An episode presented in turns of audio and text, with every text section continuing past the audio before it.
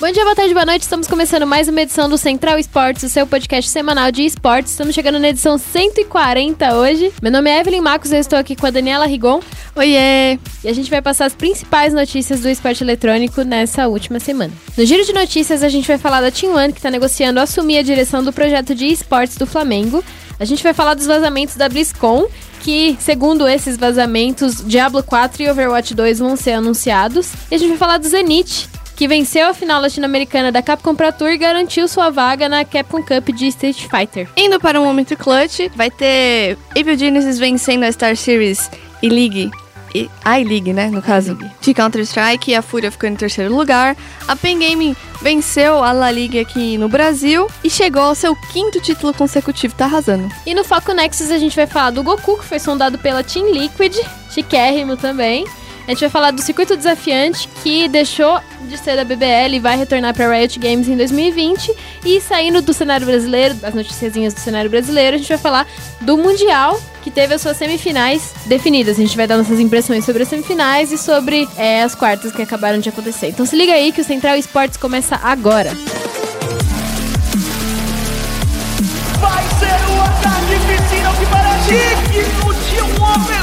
de uma final. Isso aí!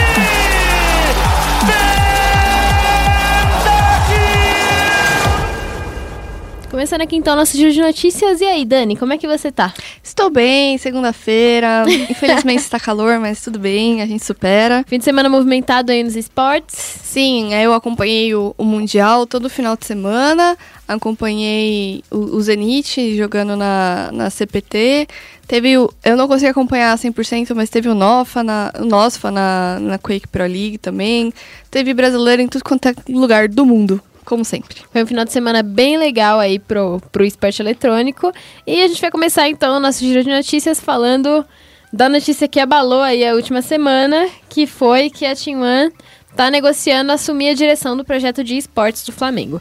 Para quem não entende como o projeto de esportes do Flamengo funcionava, é, o Flamengo ele tinha o time de LoL dele, que é o, o acho que o, o, único projeto de esportes atualmente, né, do, do Flamengo, uhum. gerenciado pela GoForit, que é uma, uma empresa é, que já tinha alguns cases nessa área, eles também fizeram Submarine Stars e tal, e eles estavam é, fazendo administração e tudo mais do, do projeto do Flamengo. Aí, de acordo com a nossa apuração dessa semana, que a gente tem que vender nos peixes também, de acordo com o que nós, a SPN, noticiamos na semana passada, é, o projeto de, de esportes do Flamengo deixou de ser gerenciado pela GoForit e o Flamengo está buscando um jeito de licenciar esse projeto, que é uma outra forma de, de gerenciamento e de administração do, do time. E o Flamengo recebeu três propostas para esse licenciamento e uma delas foi da Team One. Né, da, da Team One, que é uma organização de esportes bem estruturada, né, apesar deles terem caído aí nessa última etapa do CBLOL. Então, se essa negociação ela for realmente concretizada, que ela está aí bem próxima de ser concretizada mesmo. É, a Team One vai ser responsável por dar continuidade aos planos do, do Flamengo na área do esporte eletrônico. É, desde gerenciar os jogadores e a comissão técnica, até realmente é, gerir toda a parte administrativa do time do Flamengo, que talvez não tenha mais só o time do CBLOL e tal. É, várias coisas relacionadas ao Flamengo na área do, do esporte eletrônico. Porém, porém, entretanto, né? Contudo. Contudo, é, de acordo com o regulamento da Riot, do CBLOL, é um time que caiu do, de qualquer um dos campeonatos da Riot, que são o CBLOL, o Secret Desafiante ou o Tier 3, mas acho que o Tier 3 acho não, que não, conta, não é. conta muito, né? Mas, de acordo com, com o regulamento, um time que caiu não pode voltar na etapa seguinte é, através de comprar uma vaga, ou de ganhar uma vaga, ou de assumir o controle de, de uma equipe da liga que ele caiu.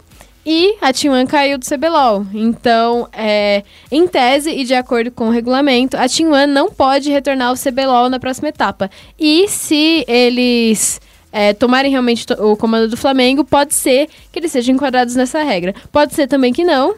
E é, é bom ressaltar. É que a decisão final é sempre da Riot, né? Sim. Mas de acordo com o regulamento, realmente é, não pode. Só que o regulamento é vigente também só pra a temporada de 2019. Então pode ser que eles até mudem o regulamento pra é, o Flamengo poder continuar no CBLOL. É, assim, a Riot que vai decidir isso e, e os regulamentos, eles são sempre atualizados, né? Por quê? Porque as pessoas sempre acham uma brechinha pra explorar.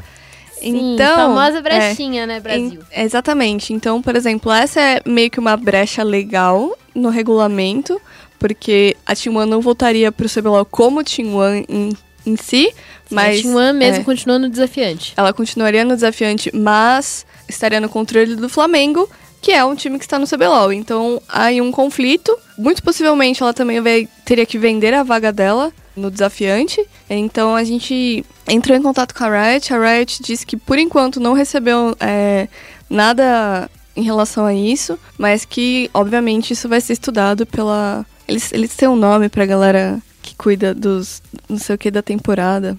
A galera que, que, que- O pessoal, a organização que cuida do É, das regras, tudo. Eu sei é. qual que é o nome, mas eu não me lembro É. agora também.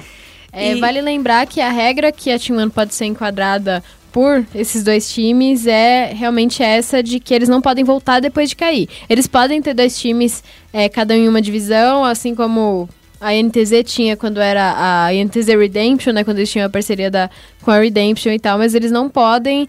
é, a, Team, One- a Team One não pode retornar ao CBLOL depois de ter caído. Ainda sobre a questão do Flamengo estar licenciando a marca deles, o Flamengo recebeu uma outra proposta aí ao longo desse ano, que foi da Simplicity.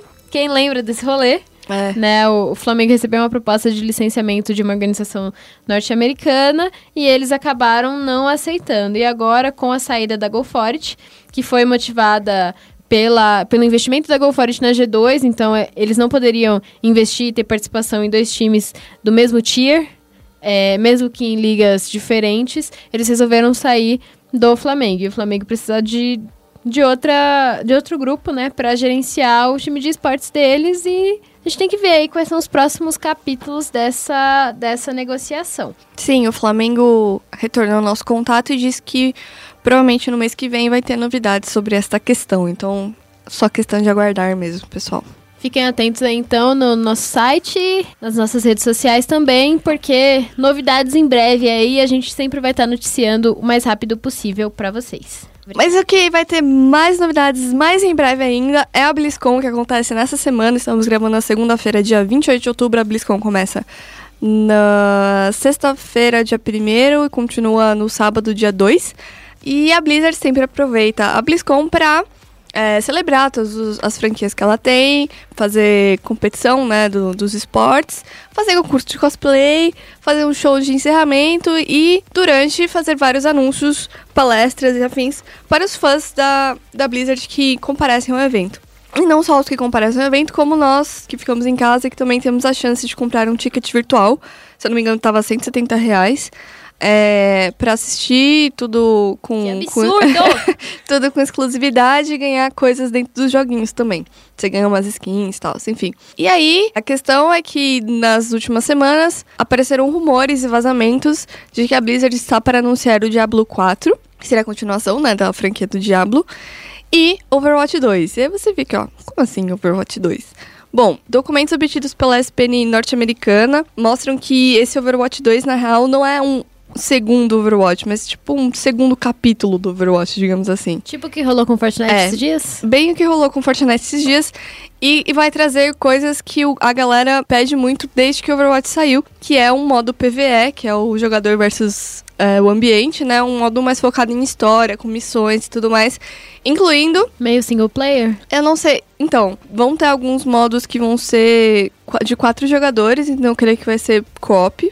Mas não falaram sobre ter single player ou não ter single player. É, vai ter uma missão no Rio de Janeiro. Vai ter pelo menos um novo herói e um mapa novo também. Não só focando na questão de, de PVE, eles vão adicionar algumas ah, mecânicas bem comuns em, em jogos do tipo, como talentos para os personagens.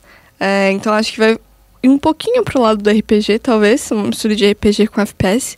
E também eles vão apresentar um novo modo de jogo que chama, vai chamar Push, possivelmente, né? Dizem rumores.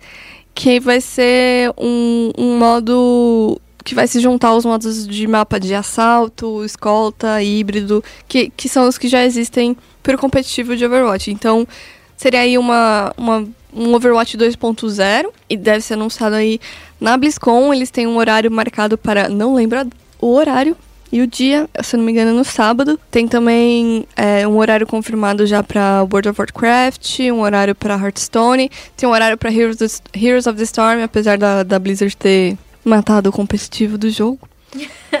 Enfim, é, ainda tem a, as histórias de que a Blizzard estava trabalhando no FPS de StarCraft, que ela pode retomar agora que a, a Riot chegou com 20 pés na porta de jogo anunciado. Então, é, a BlizzCon é, vai ser tipo um teste de fogo assim, para Blizzard depois de todos os problemas que ela teve nos últimos tempos. Apesar da Overwatch League e muito bem. E da galera tá hypada pra jogar o, o WoW Vanilla, né, que eles falam. Teve toda a questão de demitir um monte de gente, saiu Mike, Mike Morhaime, saiu um monte de diretor importante. A Activision tá tomando mais conta da Blizzard do que antes. Isso tá mudando o foco da empresa. Tanto que ano passado já meio que ficou na cara isso quando eles anunciaram um Diablo meio mobile, assim, e o pessoal não curtiu muito. Então. E nos últimos tempos ainda teve a questão da Blizzard de banir o um menino lá que fez apoio aos protestos de Hong Kong. A Blizzard tá meio mal. É, então a Blizzard dá, precisa dar um, uma melhorada em como atrair e chamar o público de volta pelo que eles oferecem, né? Tipo, pelos jogos, por, por toda a história deles.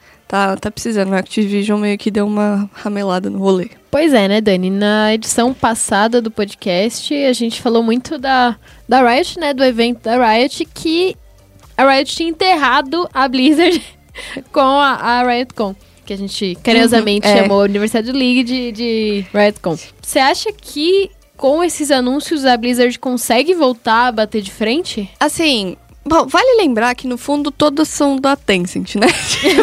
no fundo Deve é ser muito confortável é, competir com ela mesma. É, tipo, no fundo tudo é da mesma empresa, basicamente, porque a Tencent tem ações em, em ambas, inclusive na Epic Games, na, na Garena, tem, tem é, é loucura, enfim. Mas sim, eu acho que tem como bater de frente, principalmente se a, a Blizz lançar as coisas antes. Por exemplo, Hearthstone já tá aí, ela só precisa melhorar. O competitivo esse ano foi bom, mas foi ruim porque eles implementaram umas ideias novas de ah, a gente tem esses essa Grandmasters Tour aí, só que se você ganhar e passar para competir no nosso torneio, você que tem que se virar e pagar essa passagem. Ah, nesse momento você pode colocar um um barulhinho de grilo. Porque, tipo, e isso aconteceu também com é, a Copa do Mundo de Overwatch, que eles mudaram o formato. E aí eles pagaram as passagens para os cinco melhores países no ranking global. E os outros países iriam disputar uma preliminar nessa semana. Só que a maioria deles não vai conseguir disputar porque não tem dinheiro para viajar para os Estados Unidos disputar. Então, tipo, a Blizzard meio que deixam na mão das pessoas, da, dos competidores e dos times conseguirem isso, só que nem todo mundo consegue e, e aí fica um pouco complicado. Então eu acho que a Blizzard tem não só uma fanbase já antiga e que, que é tipo muito apaixonada pela empresa, como a chance de sair, de já estar na frente de alguns produtos. Tipo, Overwatch já tá aí também. Ela é só lançar. Normalmente, muitas coisas eles anunciam e, tipo, ah, amanhã já chega. Só acho que a que mais ganha disso é a Valve, que, tipo, anuncia no TI e fala, já tá disponível, pessoal, pode ir lá se matar. E aí, tipo, eu acho que a Blizzard tem sim, até porque os únicos projetos é, da Riot que de fato estão em vista é o card game e o, o Legends of Runeterra, que inclusive o Félix escreveu um, um review, está no nosso site, é, quanto o Wild Rift, que eu escrevi review, está no nosso site, que são pro começo do ano que vem, de 2020. Então, o resto é meio tipo, vai ter um jogo de luta. Quando? Não sabemos, não tem nem nome, não tem, né? Então, tipo, FPS também, não sabemos. Então a Blizzard tem essa abertura de cobrir o espaço que o League of que, que a Riot não, não deu notícias, assim.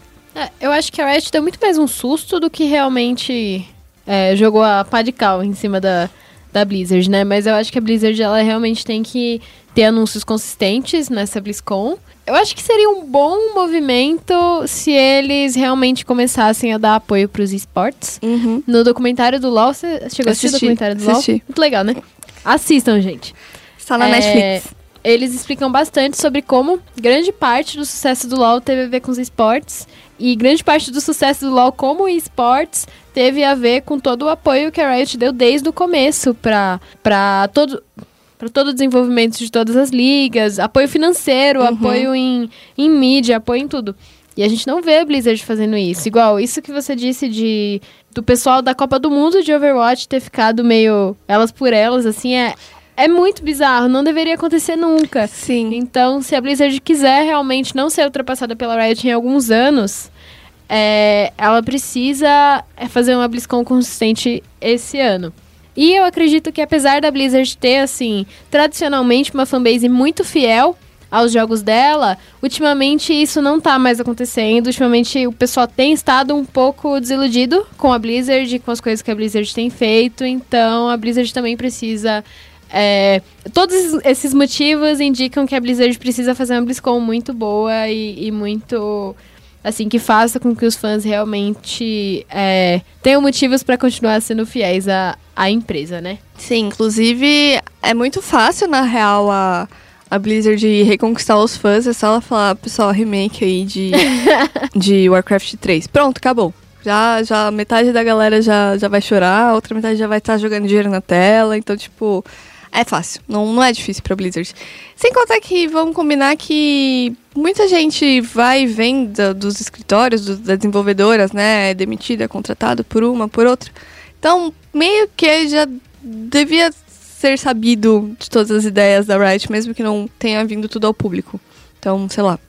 O rádio peão é a É. coisa mais consistente de toda a indústria, de, É. todos os, Tipo, de todas as áreas do mundo. claro, tem os acordos de, como é que fala? Confidencialidade e tal, mas você sabe que, né, fala, hum, e se a Riot estivesse pensando num jogo de cartas? né? Tipo, hum. então, bom, Blizzard, estamos aí aguardando sexta e sábado o que você tem para nós. Riot, não tem ninguém quebrando o NDA de vocês, tá? Isso não está acontecendo. Enfim, né? Enfim. É, só a BlizzCon acontece nessa semana, nesse final de semana, entre sexta e sábado, entre o dia 1 e 2 de novembro, lá na Califórnia. Então acompanhem aí, acompanhem todas as notícias e fiquem ligados aí. Vamos falar de Fighting Games? Eba, meu momento, pessoal. Bom, esse final de semana foi muito especial para o Brasil e para os fãs de jogos de luta, porque o Zenith conseguiu a vaga para a Capcom Cup da América Latina. Para quem não conhece, o Street Fighter tem um, um circuito competitivo pela própria Capcom que é finalizado na Capcom Cup. E para você chegar na Capcom Cup tem alguns modos. Um, de- um deles é você conseguir pontuação em torneios glo- globais, tipo a IVO, um que tem na Flórida que eu esqueci o nome, que eu não vou lembrar agora, mas tem um grande na Flórida.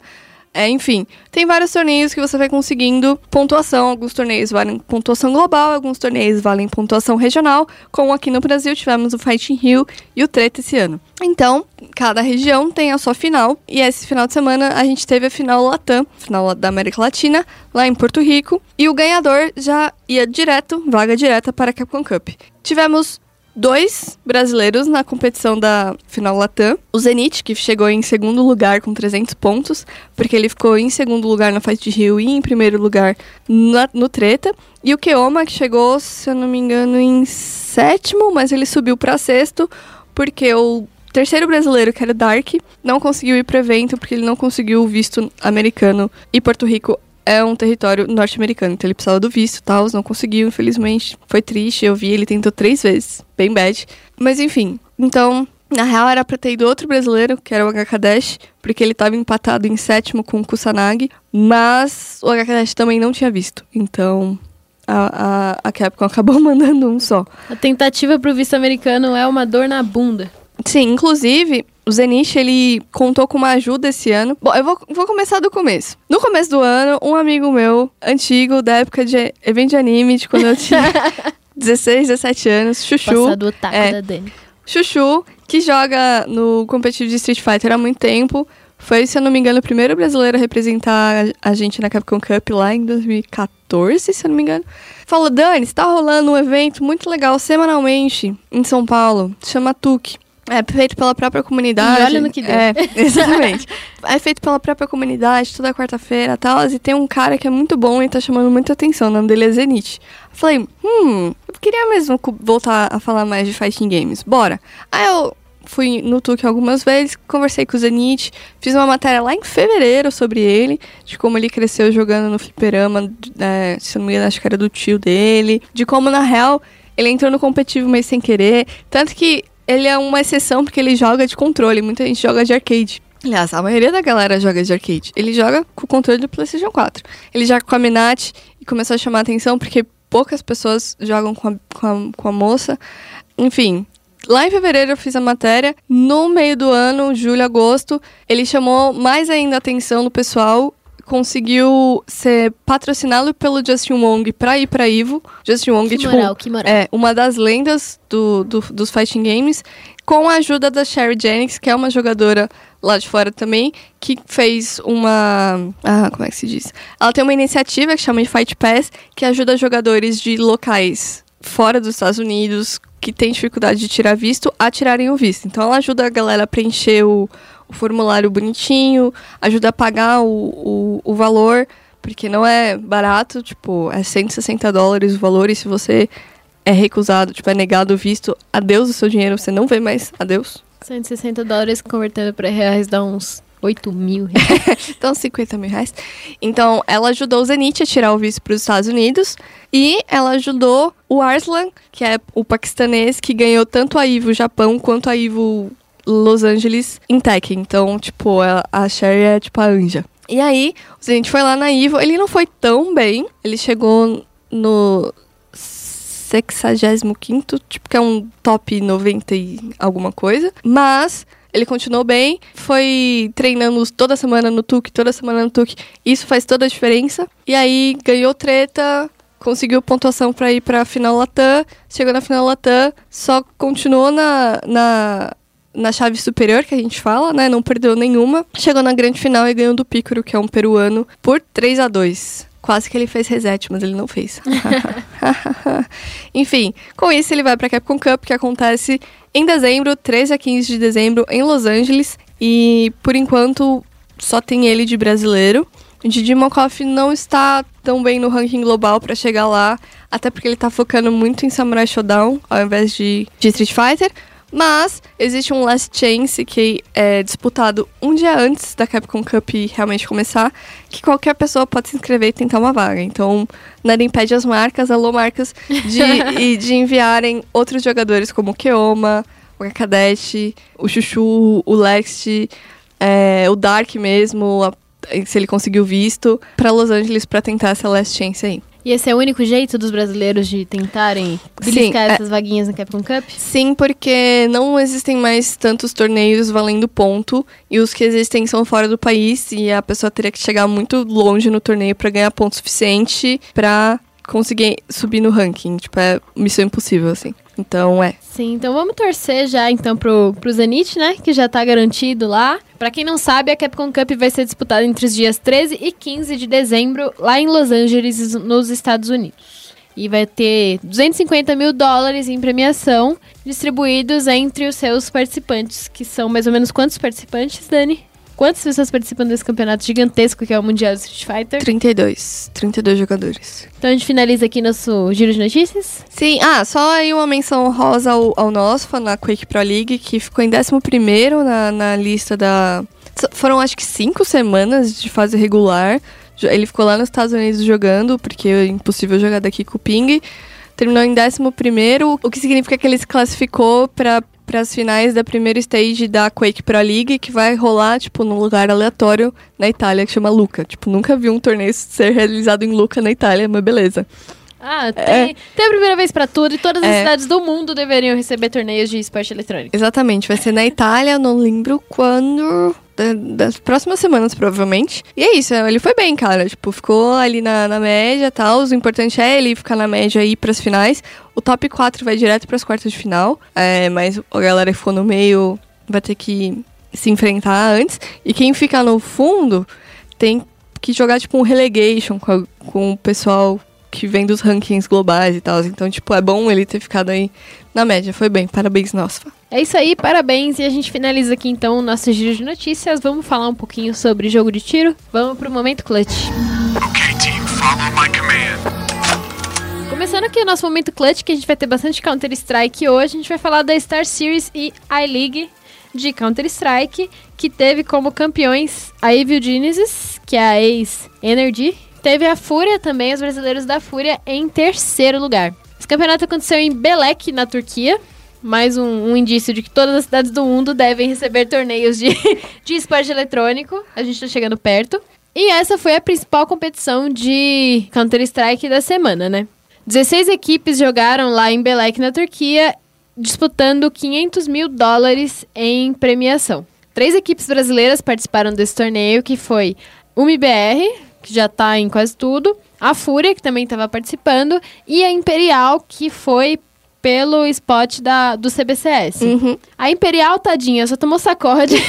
Ela chegou na Acontece. fase de grupos e era, era aquele chaveamento de losers e, e winners. É formato suíço esse formato? Não, é de dupla eliminação. Exatamente. E aí a, a Imperial foi eliminada logo na, na primeira, assim. Eles perderam pra Fnatic já na fase de grupos, que era por, por chavinha de melhor de três. O pessoal tava até reclamando um pouquinho desse formato, que ele é um pouquinho esquisito. Mas, enfim, eles perderam pra Fnatic em, na na primeira partida deles, na fase de grupos, perderam por 2 a 0 e foram pra a Losers Bracket. Na Losers, eles deram o azar de enfrentar o MBR, que tinha perdido pra Renegades, ali por 2 a 1 na, na chave, no primeiro chaveamento do, da fase de grupos, e aí eles acabaram perdendo e já foram eliminados logo de cara.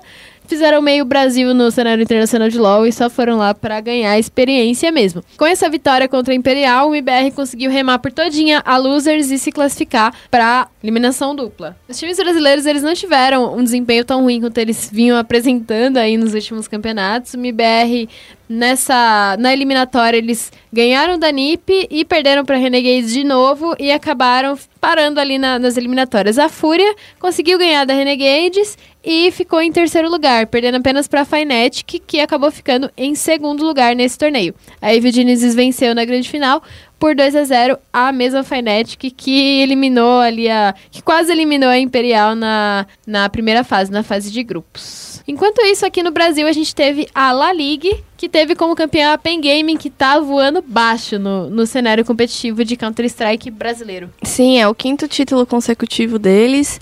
E a La Ligue antigamente dava vaga pra, pra Pro League, mas já, já meio que não dá mais porque já tá cheio lá. Mas. é, Não há vagas. Não há vagas mais, talvez no futuro.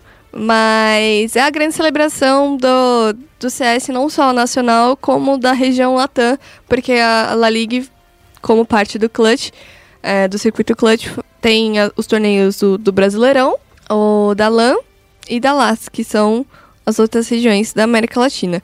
Então, as finais contaram com os times da PEN, da Detona Game, a Infinity e o time da Malvinas. E aí, a Detona e a PEN ganharam as semifinais, foram pra final e a PEN fez bonito ganhando por 2 a 0 Teve aí um- uma disputa mais acirrada no, no segundo mapa, que foi Dust 2, mas o lado, é, o lado terrorista da PEN tá, assim, assustador. Está difícil de parar, então parabéns aí pros meninos da PEN. Inclusive, se eu não me engano, o PKL jogou, jogou meio doente e tal. Não é recomendado, pessoal, não joguem doente, tá? A gente tava discutindo vindo É. pra cá, né? Que no CS não existe a cultura de, de reserva e o reserva ele serve justamente pra esse tipo de situação, né? Muito legal o PKL ter conseguido jogar bem mesmo estando doente, mas não é o recomendado, né? Não é, é interessante que ele se exauste dessa forma estando doente. Cuidem de seus jogadores e organizações. Sim, por favor, né? Eu estive lá na, na La Liga, eu fui lá nesse final de semana, na grande final, e eu consegui conversar com o pessoal da PEN, e eles comentaram bastante os boatos, os rumores que vinham surgindo sobre eles talvez estarem indo para os Estados Unidos para treinar é, no fim desse ano, enfim. Eles me disseram que eles têm realmente esse plano, e o plano é que eles vão quando eles dominarem realmente todo o cenário brasileiro que é eles querem ir lá pra fora pra treinar, pra quem sabe se tornarem elite mundial quando é, eles forem realmente um time que for considerado bom demais para estar só aqui no Brasil. Eles estão disputando atualmente o, o Clutch, o circuito inteiro do Clutch, né? A BR League e a, a La League. A BR League todo, toda semana, inclusive volta já nessa segunda, e tem segunda e quarta. E eles estão disputando, eles estão voando baixíssimo nessa nessa BR League. Todos os campeonatos que eles disputam, eles estão ganhando desde esse ano, né? Eles praticamente dominaram. É. Esse foi o quinto título consecutivo deles. Os meninos estão indo realmente muito bem. Pra quem não sabe, também pra quem não lembra, a PEN comprou a line que era da Team Wild, né? E aí eles ficaram meio que sem, sem organização depois que a Team Wild acabou. E aí a PEN pegou essa line, trocou um integrante e tá aí seguindo com essa line que já mandava muito bem quando era Team Wild. Então a gente espera que esse time continue ganhando tudo, apesar de eu querer que o, que o cenário brasileiro todo se desenvolva. Eu acho que já é muito legal se esse time for ganhar tudo pra eles irem realmente pros Estados Unidos e fazerem com que tenha mais times brasileiros aí, mais brasileiros, mandando muito bem no, no Counter-Strike internacional aí. Fechando aqui então o momento clutch, vamos focar o Nexus? Bem-vindo a Summoner's Rift. O Foco Nexus começa com mais uma apuração dessa equipe incrível e maravilhosa. Eu já tava paparicando a minha equipe no chat, porque, pra quem não acompanhou nosso trabalho aí essa semana, a gente mandou muito bem. Sim, essa eu pessoal mandou inclusive. muito bem. É, essa, é, inclusive traduzi para, para a SPN norte-americana, porque eles se interessaram, que é o Goku sendo sondado pela Team Liquid para integrar a equipe Academy da Liquid. Não a equipe principal. Atenção. É, no, A equipe que o é. Hakim, faria parte, ou faz parte, não sei como é que tá a situação dele lá. sim. Tá, tá meio. Pra meio lá. que fazer o que É. o Jux fez na Cloud9, né? Era essa Sim. meio que a, a intenção. É, mas de fato jogar, porque o Goku não é streamer, ele é jogador. Então a gente apurou que a Liquid entrou em contato com o Flamengo pra saber a- como é que tá o contrato do Goku com eles, com o Flamengo no caso. E a questão é que o contrato acaba dia 18 de novembro. Não só do Goku, como de todo mundo do Flamengo acaba dia 18 de no- de novembro. É, não se sabe ainda como é que tá, se tá rolando negociação ou não, é, como é que vai acontecer e tal. A apuração foi que houve esse contato. Tem toda uma outra questão que é da primeira notícia que a gente falou aqui no, no, no podcast de, de hoje, do Giro de Notícias, que é com a Team One pegando o projeto do Flamengo, aí um, um impasse, porque o Flamengo tá tipo, não, a gente precisa arrumar tudo direitinho e tal, pra assinar tudo bonitinho. E a One tá tipo, a gente precisa fazer rápido, porque os- o contrato do jogador... Pelo amor de é, Deus, vamos aproveitar Exa- esse contrato. Exatamente, o os contratos dos jogadores só vão até dia 18. A gente tem que fazer um jeito, não. Quando acaba. Por quê? Porque quando acaba o contrato, o jogador pode ele mesmo receber as propostas de outras organizações. Que é o famoso free agent. É, free eles viram free agent. Enquanto com o contrato, as outras organizações são obrigadas a falar com o Flamengo, barra talvez Team One, é, pra tentar pagar a multa rescisória, fazer aí uma negociação. Então a Team One tá meio que correndo contra o tempo, tem aí menos de um mês. É, inclusive a data de entrega de um freela meu, olha só. Que coincidência. Estamos eu e a Team One correndo contra o tempo. Ainda não se sabe que, que vai acontecer com os jogadores, porque o Lucy já saiu, o Shrimp, conforme a gente apurou também, não tem interesse em renovar com o Flamengo, então faltariam dois jogadores. Com a saída do Goku, dizem que a. Com a possível saída do Goku, no caso, a T1 estaria interessada em negociar com o Dinquedo da Kabum. Ou negociar o Dinquedo com a Kabum. E é isso, então tá nesse impasse e tal. Os contratos acabam dia 18, dia 18 de novembro. Mas a questão é que a Liquid se interessou pelo Goku. Eu acho que em grande parte pelo que ele demonstrou, tanto nas finais do CBLOL quanto na, na fase de entrada, porque pra mim ele foi o melhor jogador do Flamengo na fase de entrada, seguido do Jurimbi. Sim, foi meio consenso, né, de que o Goku jogou muito, muito, muito nessa fase de entrada. Um detalhe que é importante de apontar sobre essa proposta ao Goku é que ela foi feita antes do acidente com o pai dele, né, o, o acidente de carro que o Goku sofreu. Então, é, não teve nenhuma influência disso ou nada desse tipo. A, a Team Liquid já estava interessada antes de qualquer uma dessas é, desse holofote complicado que, que veio pra cima do Goku. Eu, pessoalmente, acompanho o Goku há muito, muito, muito tempo. E o Goku é um cara que merece, assim. Se ele realmente aceitar essa proposta, eu acho que eu entendo também se ele não aceitar, porque provavelmente se ele não aceitar, ele vai ter um bom time pra ficar aqui no Brasil e possibilidade de ir pro Mundial de novo como titular, né? Porque o Goku mandou muito, muito, muito bem esse ano. Mas, assim, eu acompanho o Goku desde que ele era da Kabum Black, que eu acredito que foi o time de estreia dele. E eu sempre fui torcedora da Kabum Black pelos dois splits que eles participaram do circuito. É, o Goku manda muito bem e ele nunca teve o reconhecimento necessário, né? Eu acho que ele sempre ficou meio atrás de outras estrelas do time, inclusive aqui no, no Flamengo, né? Que ele tinha o BRTT e o robô no time dele, que acabavam roubando os holofotes. Ele acabava sendo meio que o, o jogador que jogava sem muito recurso, mas mesmo assim conseguia desempenhar muito bem o seu trabalho. E ele conseguiu se destacar muito no Mundial e isso foi decisivo, né? Porque o pessoal conseguiu é, olhar pra ele sem essa interferência dos holofotes que tem no Brasil. Sim. E aí, toda sorte aí pro Gokuzinho, ele também tá passando por uma situação muito difícil. Ele falou que ia ficar mais afastado da internet esses tempos pra tomar conta da mãe dele, depois do, do acidente, né, que o pai dele faleceu. Então, muito boa sorte para ele. E vamos aguardar as próximas notícias. E uma outra notícia interessante aí, então, pro cenário brasileiro de League of Legends é que o circuito desafiante vai voltar a ser produzido pela Riot em 2020. Pra quem não lembra e quem acompanhou o desafiante há um tempo, sabe do seguinte: o circuito desafiante, quando ele é, foi realmente estruturado como campeonato, ele era feito pela Promo Arena, que era uma produtora de, de esportes e de eventos lá no Rio de Janeiro. E no ano passado, na metade do ano passado, a Promo Arena faliu. O desafiante ficou meio assim, tá, e aí quem vai ficar com o desafiante? vai me A adotar? E a Riot é, agregou o desafiante pra eles e falou, ok, vamos fazer o desafiante esse split, enquanto a gente não acha um parceiro, enfim, vamos fazer o desafiante esse split. E o desafiante ficou no estúdio da Riot, os casters foram lá pro, pro estúdio pra ficar por um tempo fazendo o desafiante de lá, e foi um split interessante, né? Aquele que, a- que a Riot tava com o desafiante, segundo split do ano passado, no caso.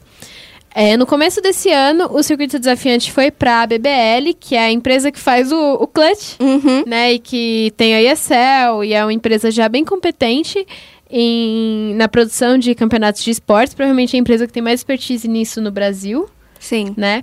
O circuito desafiante ficou com a BBL durante esse ano inteiro e ao longo do ano é, a BBL captou alguns patrocínios para o desafiante, como a NET e a Claro. É, o, o desafiante teve mais eventos presenciais e com torcida do que o CBLOL, inclusive. Eu vou puxar um pouquinho de saco da BBL, porque eu já critico muito eles quando, quando precisa. Quem, quem conhece aí, quem acompanha meus comentários, sabe que eu critico bastante a BBL quando precisa, mas eles fizeram um trabalho muito bom no circuito desafiante. O show que eles apresentavam era muito, muito, muito bom mesmo. A dinâmica entre casters, a própria. é, quando eles agregaram a, a, A Taiga Taiga. e o Dudu nesse, A e o Dudu, nesse ano, que são duas pessoas, assim, dois analistas fantásticos, muito, muito, muito bons mesmo. Dudu, que inclusive já esteve aqui com a gente no podcast. E essa foi a trajetória com a BBL durante esse ano. E de acordo com o que a gente apurou é, durante essa semana, e que a Riot também anunciou durante a semana, é, a parceria com a BBL acabou, já era. E a Riot vai agregar de volta o circuito desafiante na próxima temporada. A gente sabe que isso aconteceu, mas assim, a gente não sabe exatamente por que isso aconteceu. O, a justificativa da Riot é que eles vão dar mais destaque às histórias pra é, intercalar as histórias do circuitão com as do CBLOL. É possível também. Aqui, ó. Você ouviu Vamos aqui colocar primeiro. É. a pulguinha atrás É. da orelha de vocês. É possível que seja uma preparação para franquias no CBLOL, porque não faria sentido é, você terceirizar um torneio que vai ter academies do CBLOL. Sim, sim. Tadã! É, a gente não tá realmente dando nada de novo falando disso, né? É mais uma questão de associar as coisas e ter um, é, uma visão geral do cenário. Já tem um tempo que existem boatos muito fortes de que o CBLOL vai ser franqueado aí nas próximas temporadas. Tem boatos de que vai ser franqueado no segundo split do ano que vem. Tem boatos de que vai entrar só em 2021. Tem boato de que já vai entrar nesse primeiro split de 2020, mas eu acho improvável, eu acho É, muito acho que- complicado. é, t- tanto que nas outras regiões não entrou de cara. Nem, Sim, nem na sim. Europa foi assim. Então calma lá, pessoal. Imagina colocar de última hora um negócio É. no Brasil. Já não, já tem chance de não funcionar colocando com muita antecedência. Mas, enfim, eu acho que faz muito sentido nesse ponto de vista que a Riot agregue de volta o desafiante pra eles, porque eles já vão preparando o terreno, né? Pra transformar o CD em um Academy. E uma coisa que eu até comentei em uma entrevista com o Caco, que. O Caco, que é o, o gerente de esportes, o chefão dos esportes da Riot no Brasil. É, a gente comentou e ele me. Ele apontou pra mim, a gente conversou sobre isso, que o circuitão ele tem muita personalidade, né? Uhum. Ele tem muito o, o jeitão dele, ele tem o público dele, ele é um produto muito forte no Brasil. Então, a Riot, espero que eles façam um bom trabalho aí. O expertise eles têm, Uhum. né? Mas eles têm que realmente continuar com a essência do circuitão. É, eu acho que a Riot tem muito é, uma questão de querer ser muito séria na transmissão. E se eles fizerem isso com o circuitão, não vai rolar. Porque esse não é o público do circuitão, não é o que a galera gosta. A galera gosta do carreto, do Pay, do olha a lança na transmissão. E tem todo aí um outro desafio que é a substituição da Camilota, que deixou o Sim, League of Legends sim. para o Free Fire. E ela era uma das grandes eh, personalidades do, do circuitão, né? Ela era grande parte desse carisma do desafiante, Exatamente. né? Então, eu tenho. Pra mim, que a Riot tem um desafio com. Como é que se diz, né? Com a personalidade do circuitão, de chamar alguém que consiga não só é, substituir, mas como melhorar, talvez. Impossível Sim. superar a Camilota. É, é difícil, eu sei. Essa pessoa vai sofrer. Não, não deem hate nela, sabe? Tipo, é difícil. Não vai ser fácil. Não é uma tarefa fácil. É, superar a Camilota. Sim, e cada apresentador tem o seu jeitinho, É. né? A Camilota tinha um jeitão muito característico. É muito difícil não gostar da Camilota, né? Mas eu tenho certeza que eles vão escolher uma pessoa boa aí também pra, pra entrar nesse lugar da Camilota. E eu tô ansiosa pra saber quem vai ser, né? Porque a gente não tem muitos apresentadores no cenário de LoL. É. né? Justamente por ter pouquinhos campeonatos, a gente não tem muitos apresentadores. Mas eu espero que sejam aí pessoas muito boas pra assumir esse papel. Só repassando um pouquinho dos pronunciamentos que a gente pegou com a Riot e com a BBL. É, a Riot ela justificou pra gente que realmente o objetivo é fazer uma integração melhor do circuitão com os outros conteúdos da Riot, que é o tanto o CBLOL quanto o League News, depois o Nexus, esse tipo de, de conteúdo que a Riot faz. E eles agradeceram também bastante é, a BBL pela parceria durante o ano de 2019. Disse- Disseram que foi uma parceria muito boa. A BBL também agradeceu eles, falou que o Circuitão foi um produto muito querido pela casa durante 2019 e que deseja muita, muita boa sorte também. Rolou um, um término de namoro é, é, compreensivo É. E, e tranquilo aí, pelo jeito, entre É, não rolou briga. não rolou briga.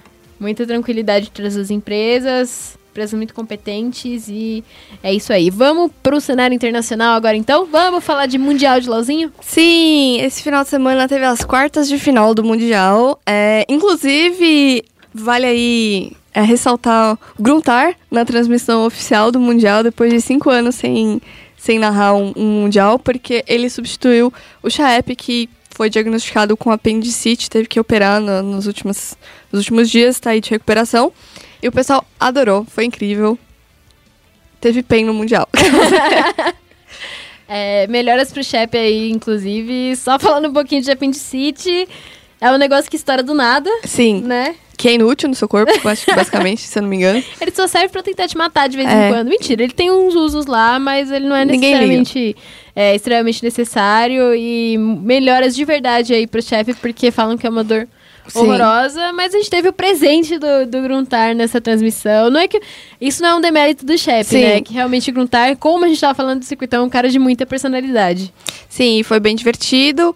Tinha umas partidas muito boas. A gente teve no sábado, começou muito cedo, na manhã, então peguei pela metade essa série, confesso. a Invictus Gaming contra a Griffin, com vitória da Invictus Gaming por 3 a 1 Aí a gente teve a FanPlus Phoenix contra a Fnatic, que estragou meu bolão. Fui iludida. Reckless, você me iludiu. É, ach- achei que a Fnatic ia eliminar outra chinesa, mas não, ela perdeu por 3 a 1 Achei na real que ia ser 3 a 0 mas eles conseguiram ganhar o terceiro jogo, fiquei impressionada. É, Botei fé, mas não é, muito. É, tipo, depois que perdeu os dois primeiro, eu falei. hum, É. Acho não só não eu, como a própria Froscore impostou isso. Então eu falei, bom, não sou só eu tô pensando nisso. É, mas aí deu uma estendida na série. e a Fan, FanPlus Phoenix ganhou por 3 a 1 No domingo também acordei no meio da série, porque era muito cedo. Entre SKT e Splice, vi a vitória da Splice em cima da SKT, que também foi uma surpresa. Tipo, times europeus, até você que estava duvidando da Splice, conseguiu tirar um jogo da SKT. Então, todo respeito aí pra Liga Europeia. Apesar da SKT ter ganhado por 3 a 1 E depois tivemos a G2 contra a Damwon. Que também foi 3 a 1 foi tipo Apenas Não, é. 3x1 nesse Só 3 a 1. nessas quartas O de que- final. o que- Comprado! Na real, mostra pra mim que, tipo, está muito equilibrada es- esse Mundial. Tipo, não tem mais a, a região dominante, assim. Tipo, a Splice, que é seed 3 da Europa, tirou o jogo da SKT, sabe? A Damwon que chegou... Splice que veio do play-in. Exatamente, a Damwon também veio do play-in. É, Achei saiu... muito legal, inclusive, o jeito que a G2 ganhou do Dalmon, né? Sim. O pessoal tava dizendo que a Dalmon era um dos melhores times do, do Mundial, mas, né, não, acabaram É, então, a Damwon é boa, só que a gente sabe que o early game deles não era o melhor. Visto que até o Flamengo ficou na vantagem no early game contra eles. Então, é, também se diz, é, também ouvi dizer muito que a Damwon era tipo o melhor time em screen, em treino, só que treino não ganha o jogo de verdade. Então, tipo, Mais uma palco, vez, né? A É. gente fala isso. no palco, a, a, a co- a coisa é outra, então a G2 ganhou muito bem. Mas aqui a G2 tem umas coisas, tipo, parece que eles estão trolando. Eu, eu não sei. Se ele fala, não é possível que eles estão fazendo isso. O que eu acho muito interessante da G2 e acho que traz muito carisma pro time é que eles parecem estar se divertindo Sim. sempre, né? Sim. Eles parecem estar se divertindo quando eles sobem no palco, quando eles estão jogando no draft, assim. A gente já teve vários videozinhos é, que viralizaram do, do pessoal da G2 brincando no meio do draft. Nas coletivas, se você para pra assistir, eles também se divertem bastante. Eu acho que isso é, é muito legal, porque dá aquele, assim... Dá aquela sensação de que a competição é Uhum. uma coisa legal pra eles. Não é só aquela, aquela fissura por ganhar. Tipo, eles Sim. têm a obrigação de ganhar, eles querem muito ganhar, mas eles conseguem se divertir no, no pr- processo disso, e isso é muito legal, e é muito legal de, de acompanhar também. O G2 provavelmente o time mais carismático aí do, do Mundial, e com certeza o mais carismático dessas semifinais, SKT que me perdoe. É, então, infelizmente, pessoal, com os resultados e com a ordem dos sorteios das quartas de final, é, a SKT vai enfrentar a G2 na semifinal, que pra mim é uma final antecipada. Final Era essa- é, total. Era essa final do Mundial que eu queria e não vai ser. Então, será decidido na, na próxima, é, na- nesse próximo final de semana. As duas forças chinesas, Invictus Gaming, que é a campeã do ano passado, e a FanPlus Phoenix, que ganhou a LPL no último split, no sábado de manhã. E a SKT contra a G2 no domingo, ainda bem, porque sexta a gente vai pra balada e aí acordar cedo no sábado ia ser difícil. Mas é, essa, é, pra mim, vai ser tipo o jogo do, do Mundial, pra mim. É o que eu tô mais ansioso pra ver. Ansiosa. Jogão, hein, gente? Espero que seja jogão. Eu só queria comentar que eu tô com 60 pontos no Bolando Mundial. Dá licença que a analista vai passar aqui. Nem eu imaginei que eu ia fazer tanto ponto assim. Eu só errei a ordem do grupo A, eu acho, que era o grupo eu coloquei Invictus e Griffin invertida. Eu errei é, todo o grupo B praticamente, ou o contrário, eu não lembro. O grupo da, da FanPlus eu só acertei que a FanPlus ficava em primeiro. E aí nas quartas eu só errei a primeira série que a Griffin zaralhou o meu bolão. Eu achava que eles iam passar. É, isso é culpa do Eric, do Mais Esportes. Um abraço pro Eric. Eu fui dig- digitalmente influenciada por ele a acreditar na Coreia. Não. É, eu, eu, no caso, não passei nervoso na fase de grupos, porque eu esqueci de fazer o bolão. Como não ter um bolão ruim? Esqueci É, de fazer. Esqueci de fazer. Você não vai passar nervoso se você não tiver feito. não fiz bolão, mas eu fiz agora pra, pra fase eliminatória. Só errei por enquanto a Fnatic e a FanPlus. O meu bolão está igual o do, o do Fion, do Tyler, que escreve pro SPN norte-americana. Então eu não estou tão mal assim, pessoal. E a gente apostou que a SKT vai ganhar. Ah, eu também coloquei que a, que a SKT vai ganhar. Desculpa, meu. G2. Mas é, eu, eu não sei, eu acho que. Não tem como não falar que isso é uma final antecipada, assim, porque é realmente o confronto que você não faz ideia do que vai Uhum. acontecer. É tanto assim, A SKT tem tudo pra ganhar, mas a G2 também. É, é uma coisa que, assim, a SKT tá numa progressão de que eles podem ganhar, mas se existe um time que pode bater nesse time, é a G2. É, É. completamente possível que eles ganhem essa série. Eu tô muito ansiosa pra esse jogo, muito É, eu ansiosa acho- mesmo. Eu acho que a Riot podia disponibilizar uma escolha pra gente deixar, tipo, tanto faz. e a gente ganha cinco pontos. Mas Tanto a gente faz. não ganha nada no bolão, então. Não, mas a gente ganha ponto pra ganhar coisa dentro do jogo.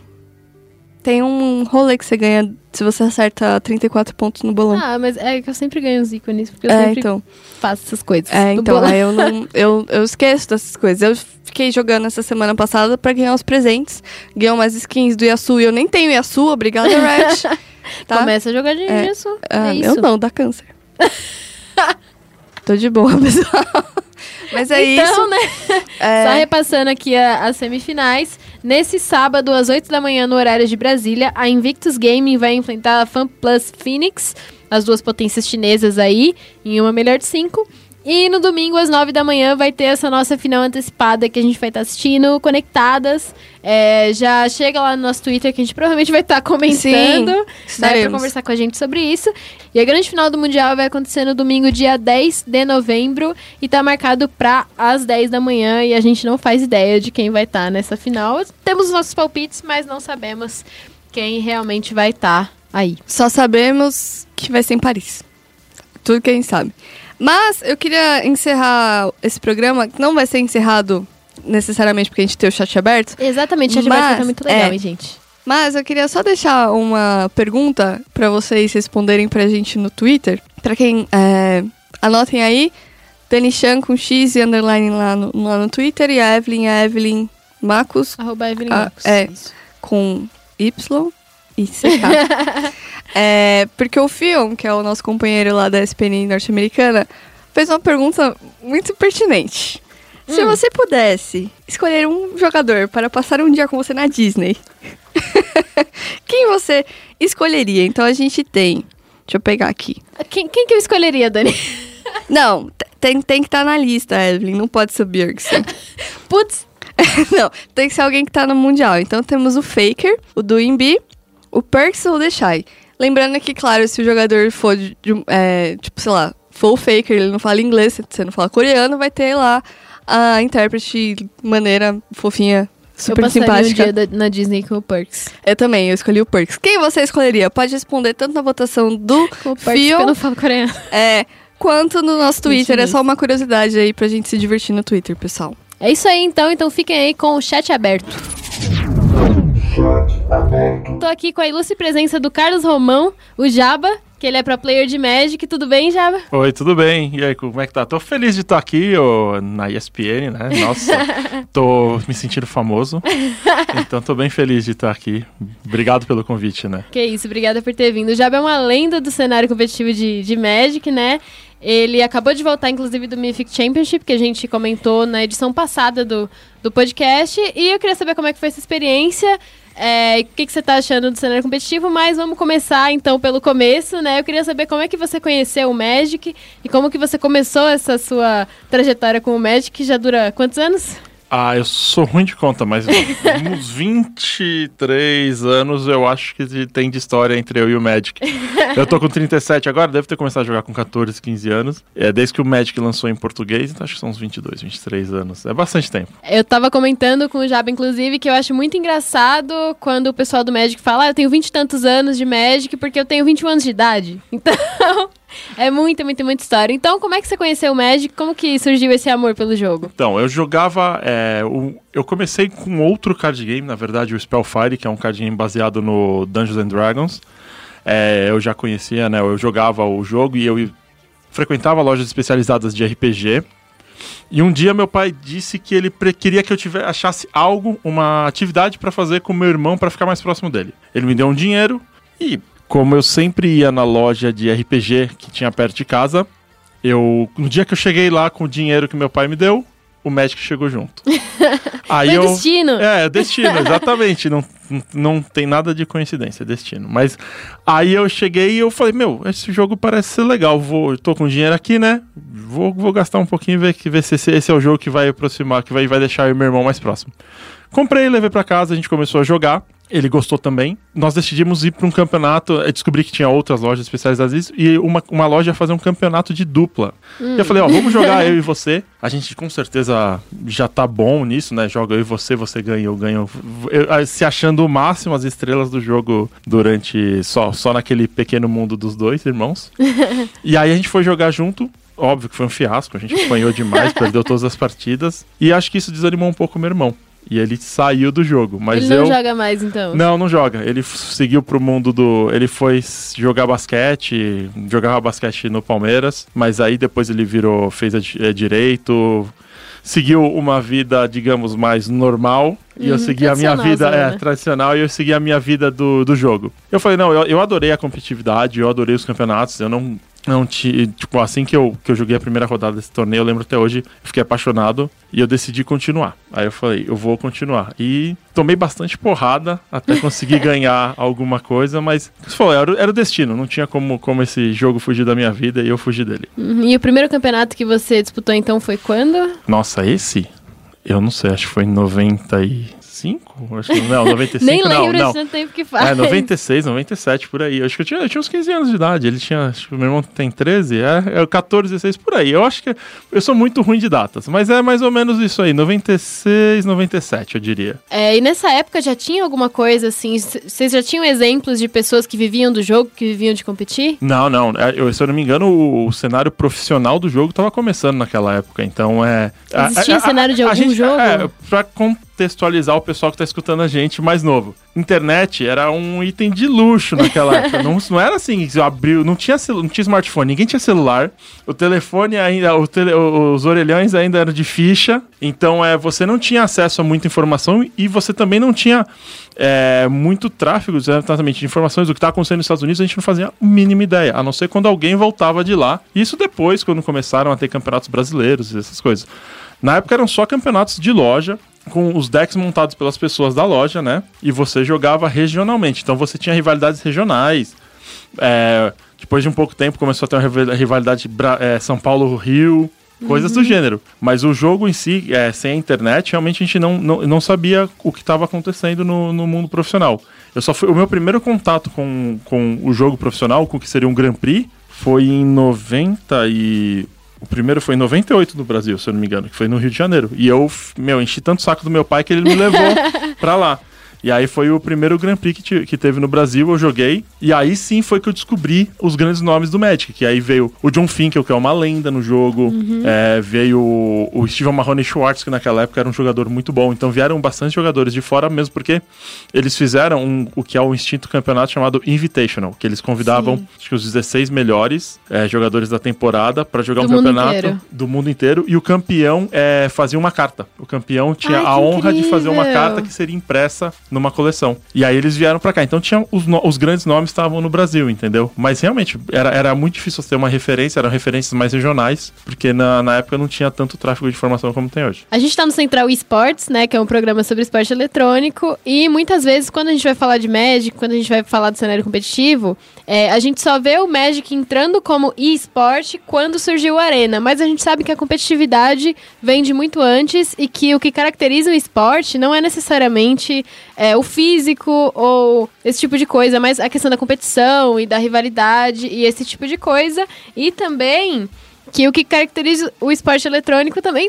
não necessariamente precisa ser o eletrônico. Então eu queria saber o que você acha sobre essa questão. O Magic, ele já era esporte antes do, do Arena surgir? Então, ele na verdade ele, ele, te- ele tem uma plataforma anterior ao Arena, né? Que é o Magic Online. Eu já até posso me vangloriar que fui campeão mundial do Magic Online. Eu não consegui ainda ser campeão no Arena, mas eu já fui campeão na plataforma anterior. Mas eu acho que o- talvez o, o Magic era denominado um jogo mental, né? Um jo- jogos mentais. E eu acho que é exatamente o que o, o esporte é na sua maioria, é um jogo mental, né? Você é o, é o não é o, o físico que impera, e sim o mental, a inteligência da pessoa.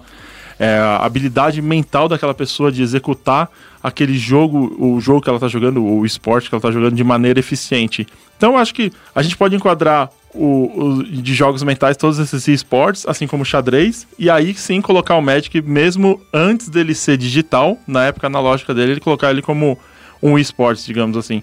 Ele, ele, ele, é um, ele, é um, ele é um jogo que já tem um cenário competitivo formado faz. São, qua- são 25 anos. Ano passado, se não me engano, fez, foram 25 anos de, de, de cenário competitivo. E você vê, é, é um jogo que agora, o, com o Arena, o Arena tem de campeonatos, esse, é- esse é o primeiro, esse é o primeiro ano.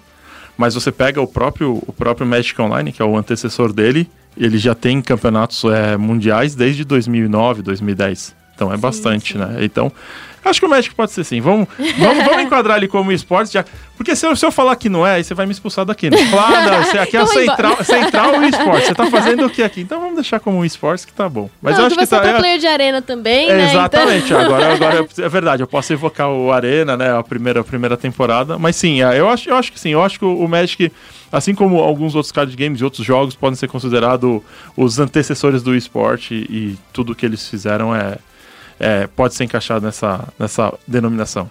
Mas essa cultura do Magic, a cultura de ter campeonatos de Magic é uma coisa que vem de muito tempo, né? E que vem é, de antes do esporte eletrônico surgir também, né? Sim, sim. Eu acho que é, é, ele. Não vou dizer que ele abriu portas, mas ele ajudou bastante, né? Ele Acho que dá pra dizer que serviu de modelo em algum. Dá pra relacionar, né? Sim, sim. É, o, modelo, o modelo de é, competitivo do Magic sempre foi muito bom. Tanto que ele tá há 25 anos aí, né? E você vê. Então eu acho que assim, o Arena só, ele só veio pra ajudar e pra melhorar a forma como o Magic é divulgado. Hoje em dia é. Um, um dos problemas do, do Magic de papel, né, que a gente falava, é que ele é meio difícil de uma pessoa que não entende muito do jogo entender o que está acontecendo durante uma cobertura. Se você assiste uma, uma partida do Magic de papel e ele não tem as indicações de que uma carta tá atacando a outra, de que algum efeito global tá acontecendo. E agora com o Arena fica tudo muito mais bonito, fica tudo muito mais é, explicável, né? E você consegue co- chamar pessoas que não têm tanto tanta intimidade com o competitivo para assistir e entender o que tá acontecendo. Ele é Então- melhor pro espectador, né? Sim, sim, ele é, ele é uma plataforma absurda. Tanto que você vê que a quantidade de streamers que tem hoje em dia, né, de Magic Arena são. ah, deve ter, sei lá, eu não tenho os números, mas deve ser 20, 30 vezes maior do que era quando só tinha o Magic Online. É, então eu queria falar um pouquinho sobre a sua carreira também, sobre o que você já fez aí no- nesse competitivo de Magic ao longo desse tempo. É, me fala então dos primeiros campeonatos que você disputou, dos campeonatos que você venceu e dos campeonatos mais marcantes pra você. O primeiro, o primeiro campeonato profissional que eu tive um bom resultado foi o Grand Prix São Paulo de 99. Eu- Pra, pra quem não ainda mais do Arena, né, não conhece, o Grand Prix é como se ele fosse, se a pessoa conhecer tênis, vai ajudar bastante, que é como se ele fosse os ATPs. Então tem os grandes lãs, os ATPs que são menorzinhos, né, mas que têm importância no cenário competitivo. O Grand Prix é um torneio que ele é, ele é competitivo, ele leva você para os torneios maiores, mas ele é, ele é open, você não precisa de vaga. Você pode, você pode se inscrever e jogar o torneio, e aí se você ganhar, você ganha acesso aos torneios maiores, que, é o que são considerados os grandes lãs, que é, hoje, chamavam Pro Tour, hoje chamam Mythic Championships. Então é o primeiro campeonato que eu, que eu fui bem, eu fiquei em, se não me engano, na oitava posição, foi o Grand Prix São Paulo. E era, era antigamente, como a gente tinha poucos torneios no Brasil, quando tinha um Grand Prix no Brasil, era um negócio absurdo. Era parava a semana para amantes do Magic e era tudo que tinha. Então, é, foi, foi, foi um título. Na verdade, não ganhei nada, mas foi algo muito relevante. No ano seguinte, em 2000, eu ganhei o Grand Prix, o meu primeiro Grand Prix, que foi o Grand Prix Rio de Janeiro. É, que também, óbvio, aqui no Brasil, né? Rio de Janeiro. Nisso vocês tinham que tirar do bolso de vocês ainda pra ir pro campeonato. Viagens, tudo não, não tinha nada disso. Não tinha Magic Pro League, não tinha gra...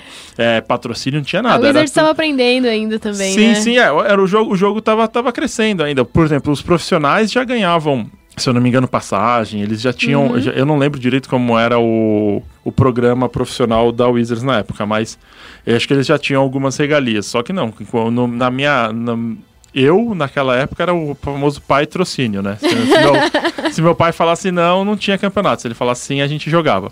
Aí em 2000 eu ganhei meu primeiro Grand Prix. Em 2002 eu ganhei o Mundial, que foi o divisor de águas na minha carreira. Foi quando eu consegui me sustentar como pessoa e como jogador. Eu não tinha mais não, não precisava mais do, do famoso patrocínio, né? E dali pra frente foi onde começou a minha carreira. Em 2002 eu ganhei o, o, o Mundial de Magic, voltei a ganhar um campeonato mundial em 2010, que é o online que eu disse, né? Do Magic Online. E desde então eu tive algumas paradas, idas e vindas, mas é, eu continuei, digo que fui jogador profissional de Magic desde 2002 de verdade.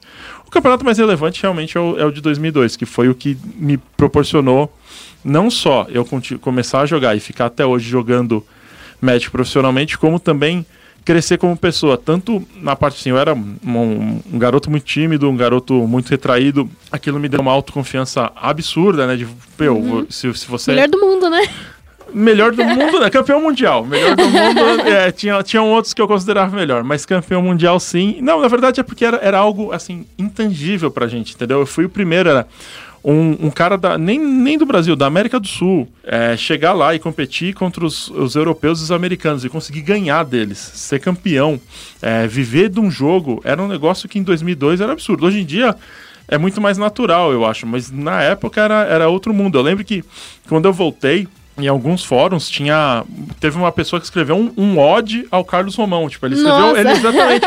é um negócio que eu, eu, eu tenho, acho que impresso até hoje na minha pasta de, de recordações. Que é, é- é- assim, se- era uma pessoa que acho que não me conhecia, mas pelo feito que eu fiz, fez um, fez um texto maravilhoso. E eu imagino que não só, não só eu, eu ajudei muita gente, esse título, como ajudou.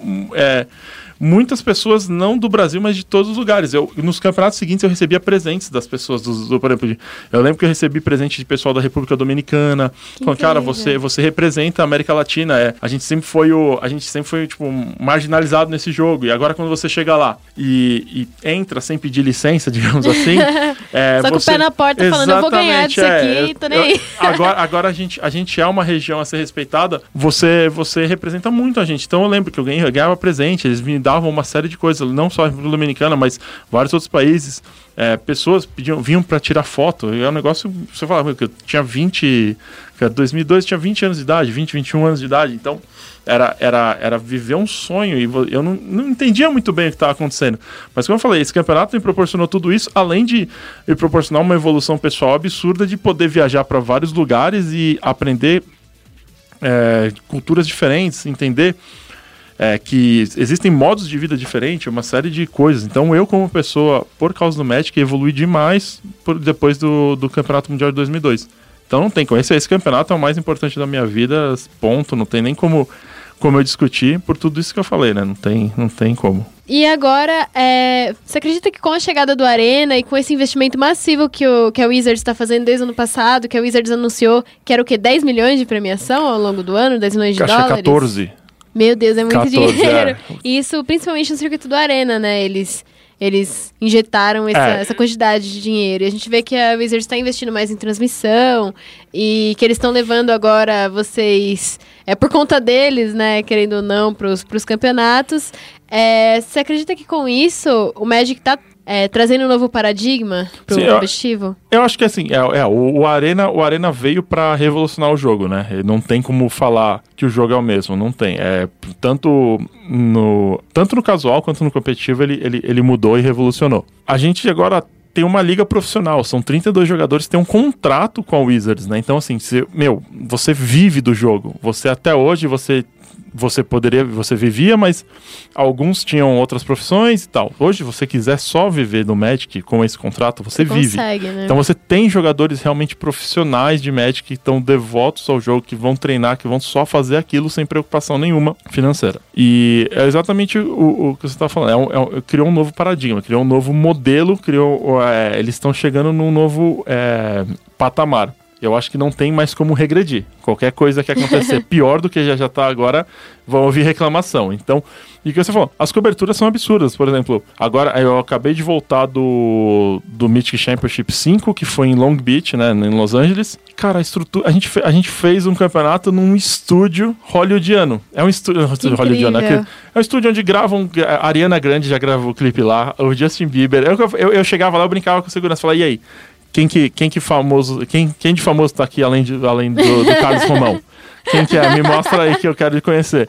Mas é, é o que eu tô falando, é, é, é um outro patamar. Você chega lá, os campeonatos eram feitos em centros de convenções, mas centros de convenções mais simples e tal. E hoje em dia você chega num campeonato do Arena que você tem ali é, o- fogos, é, o- esse não teve, mas você tem luzes, você tem painéis de LED gigantescos, você tem uma equipe de coverage que é absurda, os nomes das pessoas, o jeito como eles fazem, as transmissões, a qualidade, exatamente o que você falou. É um, é um, é um negócio de outro mundo. É igual você falar. É a mesma coisa. Eu há 20 anos atrás eu tava ganhando o campeonato mundial. Eu não dei uma entrevista. Hoje eu tô no Arena, eu tô aqui na SPN. É isso que eu falo. Então, se você não vê que. É, é que eu falo, é exatamente isso. Ah, Todo mundo vê que a mudança né, foi absurda. O, o patamar tá diferente, realmente. Então, eu acho que não tem como regredir, acho que só, só vai subir. E, meu, não sei, eu tô, eu tô muito feliz. É, é um, é um negócio é, que, quando eles proporam no, no começo do ano, quando eles vieram com o contrato, eu acho que eu, eu, eu demorou um pouco para cair a ficha do que que tava acontecendo na, naquele momento, do que, que ia ser esse ano. E eu acho que esse ano é um ano de aprendizado ainda. Eles vão, eles estão aprendendo ainda no, no cenário competitivo, no esports, o que, que eles podem fazer, o que, que eles podem trazer. Eu acho que ano que vem vai ser muito melhor do que esse ano. É, espero também. Ah, eu também, é. Porque tem tudo pra dar certo, né? É uma coisa que cresce cada vez mais e, e tá indo num caminho muito bom. É, atualmente, a gente tem até bastante brasileiro, né, competindo. No- nesse último Mythic, é, eu tava conversando até com a Carol do, da Wizards. Pra quem não acompanhou a minha entrevista com a Carol, tá lá na, na SPN, tá lá no, no nosso site, tá bem legal também.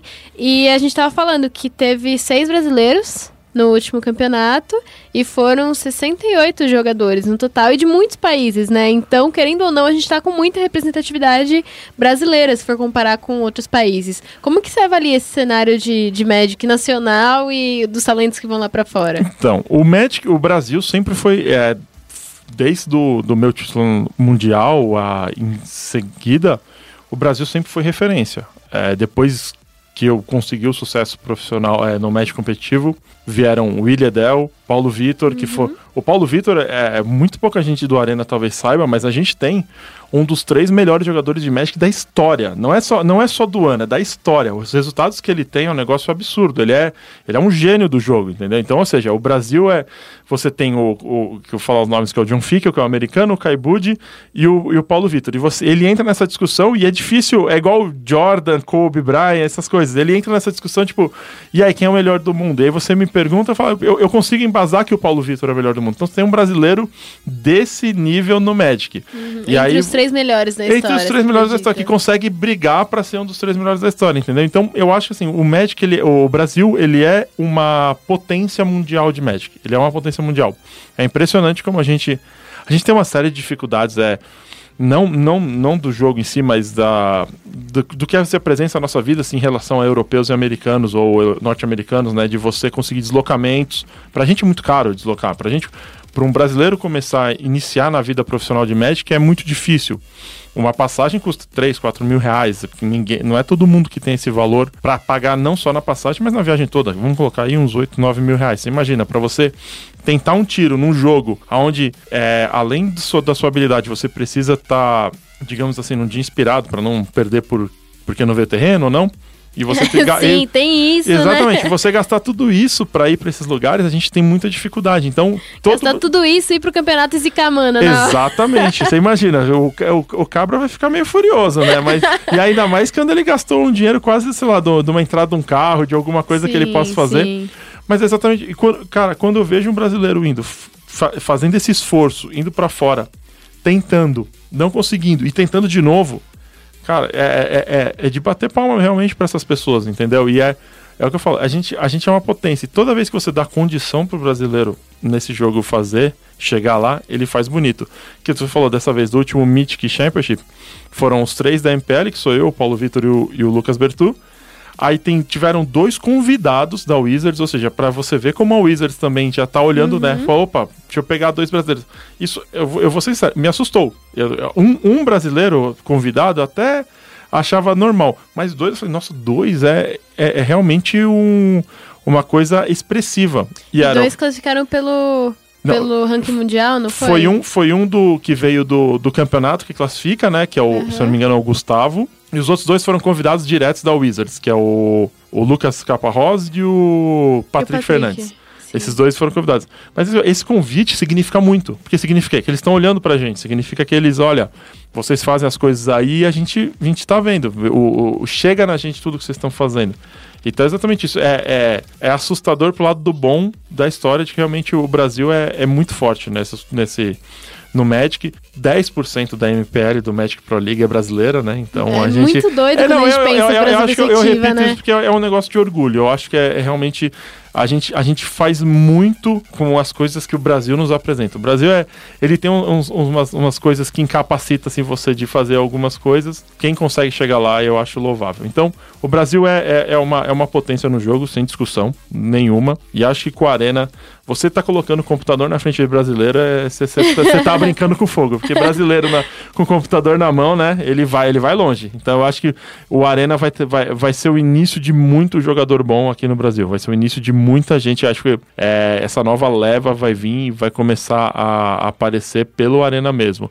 O pessoal vai começar a entender o jogo, vai começar a ver que tem um cenário competitivo é, já estabilizado, com boas chances. Pro ano que vem a gente vai ver muito brasileiro bom aparecendo e fazendo resultado. É, sobre essa questão de brasileiros no Magic, a gente sabe que o Brasil não tá passando pelo seu melhor momento econômico, né? O dólar tá muito caro e isso acaba influenciando, mesmo que indiretamente, no, no preço, né, das cartas do, do Magic físico. Só que o Arena, ele não é um jogo que ele necessariamente é, é pay to play ou pay to win, como é o, o físico. E igual a gente tava falando lá embaixo, você ter um deck competitivo pro físico, é- pro físico ainda é muito caro. É, como que você avalia isso no, no Arena? Você acha que o fato do Arena não ser necessariamente pay to win é, ajuda os brasileiros e ele realmente não é pay to win? Então, a, eu acho assim, o Arena, ele, a economia do Arena eu acho muito boa. É, vamos lembrar que a Wizards não é uma ONG, ela é uma empresa. Então ela tem que fazer alguma coisa para ganhar dinheiro. Mas o ela, objetivo dela é ganhar Exatamente, dinheiro. ela ganha dinheiro. Não tem ninguém, nenhum governo subsidiando ela, daqui eu saiba. É, tô brincando, hein? Mas é. Então, é assim, eles fizeram uma economia que favorece assim, quem quer jogar o, o, o grinder, né, que é o cara que vai ter que fazer o quê? Ele vai ter que jogar bastante pra conseguir os recursos e depois ele vai ter os decks pra competir lá em cima. Ou o cara que quer colocar dinheiro, pular essa etapa e começar a competir. É o que eu falei, realmente não tem uma fórmula rápida pra você chegar e, e começar a jogar o, o jogo e falar, beleza, agora eu tenho todos os decks Tier 1 que a gente chama do, do, do standard e vou sair jogando. Não, você vai precisar ter um pouco de paciência e jogar. Mas se você não quer colocar dinheiro, se realmente você não pode colocar dinheiro, você só precisa ter a paciência. Você precisa ter o tempo, e é, tipo, eu falei, então, se todo dia você jogar suas, seus 30, 40 minutos, se divertir no Arena e fizer as suas missões, eu acredito que em um mês, mais ou menos, ou eu, eu, eu, eu sou ruim dessa economia do Arena, então eu tô chutando, mas eu acho que pode ser até em menos tempo. Você vai conseguir montar um baralho competitivo. E aí você vai começar a jogar no, em, em, outros, em outras instâncias. Você começar a subir na ranked, né, na, na ladder. E você vai começar a chegar em lugares melhores. É o que eu tô falando. Eu acho que assim, ele não é. Como é que eu posso falar? A curto prazo, esse negócio do pay to win, eu não acho que ele é pay to win. Eu acho que assim, ele te dá as duas possibilidades. Ele é um jogo que precisa de, de receita para continuar vivendo, mas ele te dá as duas possibilidades. E há uma possibilidade que, por exemplo, no, no real, eu concordo, não existe. Você é obrigado a ter as cartas para começar a farmar mais cartas. No Arena não. Você começa do zero e você tem possibilidades, mesmo porque eu acho que, se eu não me engano, quando você faz o tutorial e algumas coisas iniciais do Arena, você já ganha, acho que, se eu não me engano, 15 decks. Que tem ali, tem bastante carta. Dá pra você já montar alguma coisa e fazendo as missões e depois ir pegando ouro, abrindo booster ou fazendo qualquer outra coisa que você achar interessante e aí começar a sua coleção. Então eu acho assim, se você tiver paciência, você vai montar um deck bom sim, mas tem que ter paciência. E lembrar assim, que eu falo, não se revolta com a Wizards. Eu, eu- eu gosto de enfatizar isso, a Wizards não é uma ONG, a Wizards é uma empresa que precisa do dinheiro para manter o Arena. Então, quando eu olhar assim e falar, não, meu amiguinho gastou 40 reais e tá ganhando de mim, fala, cara, calma, você vai chegar lá, vai, você vai equalizar em algum momento com ele e aí você vai, vai conseguir ganhar dele, fica tranquilo. A gente tem que fazer as pazes com a empresa que faz o joguinho que a gente gosta, né? Sim, não pode. Eu falo, não, não pode chegar e achar que ele tem que, tipo, que fala, tudo é de graça. Não, né? Não, não tem, tem o cara que paga e tem o, tem o cara que, que, que, que compra as coisas pra que você possa jogar o Arena grindando e farmando numa boa. É isso, Ah, né? então, É um bom- só pensar nisso. Sim, é uma boa linha de pensamento. É, outra pergunta que eu ia fazer, eu lembrei agora. É, em 2002, você era o único brasileiro no, no campeonato que você ganhou? Não, não, eu era. Nós tínhamos quatro da seleção brasileira. Na época, o, o- o campeonato mundial ele era uma formatação diferente do que é o campeonato mundial de hoje em dia. É, você tinha seleções que vinham da- de vários países, então era um campeonato muito charmoso por causa disso, porque ele dava oportunidade de pessoas de países como os países sul-americanos ou outros países menores de ir competir no, num campeonato grande de Magic, porque você tinha o nacional, onde você competia regionalmente contra as pessoas do seu país, e os quatro primeiros ganhavam vaga para ir jogar o campeonato mundial. E esses quatro primeiros eram, eram parte da seleção daquele país. Então tinha os quatro da seleção brasileira. Eu não me classifiquei pela seleção brasileira, me classifiquei por um ranking que tinha. Tô tentando fazer a conta de cabeça. Eram cinco brasileiros que tinham naquela. Eram os quatro da seleção e eu. Porque eu. Não, é isso mesmo, quatro da seleção e eu. Eram cinco brasileiros que tinham. E aí a gente treinou junto, a gente treinou junto. Foi a primeira aliança latino-americana que existiu. Era uma Ai, aliança entre é, o Brasil, a Argentina e o Chile. A gente treinou todo mundo junto, aí descobriu um deck muito bom. E o deck era. É o- era, um, era um deck preto e azul de controle. Tem muita gente que não vai gostar, né? Counter, essas coisas. Vai, vai ficar irritado comigo e falar: tá vendo? Nossa, o pessoal falando de azul, dando ideia pro meu amigo que joga de azul e não, não deixa fazer minhas mágicas. Mas era um deck preto e azul muito bom. E a gente descobriu algumas técnicas boas. E graças à, à aliança latino-americana, sul-americana, nem latino-americana, a aliança sul-americana que a gente teve na época.